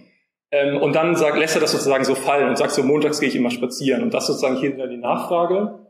Und das sozusagen den letzten Teil, den ich noch zeigen will, er sagt dann, und so nehme ich mir montags immer die Stunde und gucke mir das Ganze an. Ich sehe, wie viele Leute die gleichen Gedanken, die gleichen Probleme in dieser Situation wie ich. Und das macht ein, ein Stück weit Mut. Ich sehe viele Rentner, alte Leute. Diese Woche waren, ja, ich möchte sagen, zwei Drittel Frauen beim Spazieren. Knapp 800 Leute wurden gezählt für unsere kleine Stadt. Ist immens. Ich wüsste nicht, dass hier in dieser Stadt sich für ein Thema, für ein Problem, egal wann, wo so viele Leute zusammengefunden hätten. Also mir würde nicht ein Beispiel einfallen. Ja, nicht alles Nazis und Rechte, sondern Verkäufer und Verkäuferinnen, ähm, da sehe ich jetzt auch, wenn ich dann tatsächlich da hingehe, man kommt ins Gespräch. Diese Leute sind alle fröhlich, die sind froh, mit anderen zusammen zu sein. Das macht mir persönlich Mut und ähm, zeigt mir, dass ich nicht der bin, dass ich nicht der bin mit der Macke, sondern dass irgendwo ganz gewaltig was schief läuft. Also ähm, der, der, der Sprung, der sozusagen hier, äh, den, den ich hier drin sehe, ist, dass ähm, bis dahin dieses ähm, Erleben von dysfunktionalen Hierarchie sozusagen individuelles war. Also er, der im Zweifel die Stelle dann äh, gewechselt hat, nichts ausrichten konnte. Und hier wird das sozusagen ist ja äh, das, was hier in der Passage steht, dass man sozusagen als Kollektiv erfährt, dass er merkt, da sind noch andere, wir tun uns zusammen und wir kriegen dafür auch Aufmerksamkeit. Das funktioniert in gewisser Hinsicht, es wird medial abgebildet. Also diese Form von äh, sozusagen kollektiver Kooperation auf einer Ebene, in der es erstmal keine Hierarchie gibt, die in seiner Erwerbsarbeit für nicht funktioniert hat, die lernt er jetzt hier ähm, als was Funktionierendes kennen. Ähm, äh, ja, insofern äh, würde ich sagen, dass sozusagen diese Beschreibung der Erwerbsbiografie an, an, entlang von verschiedenen funktionierenden oder nicht funktionierenden Kooperationsverhältnissen ganz schlüssig ist zu beschreiben, welche Form von Resonanz er eigentlich hier drin ähm, ähm, erfährt und warum. Ähm, und äh, also das ist sozusagen der Einfallspunkt, aber ich, sobald er sozusagen einmal da drin ist, man kann, er sagt es nicht ausführlich, aber ich halte es für sehr plausibel, dass er auch in entsprechenden Social Media Telegram-Gruppen ist, weil er ähm, aufgrund seiner Schichtarbeit sehr wenig Freunde hat und dann immer sozusagen am Handy ist und er benutzt einfach Wörter, die in der entsprechenden äh, Telegram-Gruppe der Region äh, sozusagen in der Woche vorher gefallen sind. Ähm, bestimmte Beleidigungen für Politiker, die eins zu eins von dort kommen. Deswegen glaube ich, dass er sozusagen auch das als äh, Vergemeinschaftungsort nutzt, auch wenn es im Interview ähm, nicht anspricht und das greift dann sozusagen aus. Ähm, und dass es sozusagen eine kollektive Deutung ist, ähm, sieht man auch nochmal darin, wie er äh, sozusagen dann sagt, wie soll ich meinem Sohn erklären, dass er in die Kita muss, damit er in die Schule kann, damit er vernünftig lernt, äh, wenn man so ein Dummbrot, er meint hier äh, Annalena Baerbock, ähm, hat, äh, was noch nie irgendwas gemacht hat, die auf einmal so ein wichtiges Amt bekleidet. Das ist für mich unbegreiflich. Wie soll ich meinem Sohn das Leistungsprinzip vermitteln, ähm, lerne ordentlich und du mal was Gutes äh, wirst. Ich habe zwei Ausbildungen gemacht, ich kann gar nicht in die Politik, ich bin völlig überqualifiziert. Also hier ist sozusagen diese, dieses individuelle äh, ähm, Erfahren und dieses Weitergeben von Werten an die Person wird hier in so eine größere Erzählung von der dysfunktionale Staat eingebaut und das passt da einfach sehr gut und deswegen erfährt er da, glaube ich, Resonanz. Gut, den äh, anderen Fall ähm, lasse ich jetzt natürlich weg. Ähm, dann äh, nur als Ausblick, also das ist sozusagen jetzt eine Kooperation, die, die, äh, die eine Dimension, die Kooperationsdimension. Es geht darum sozusagen zu schauen, sind diese Dimensionen plausibel oder nicht, finden wir noch andere Dimensionen.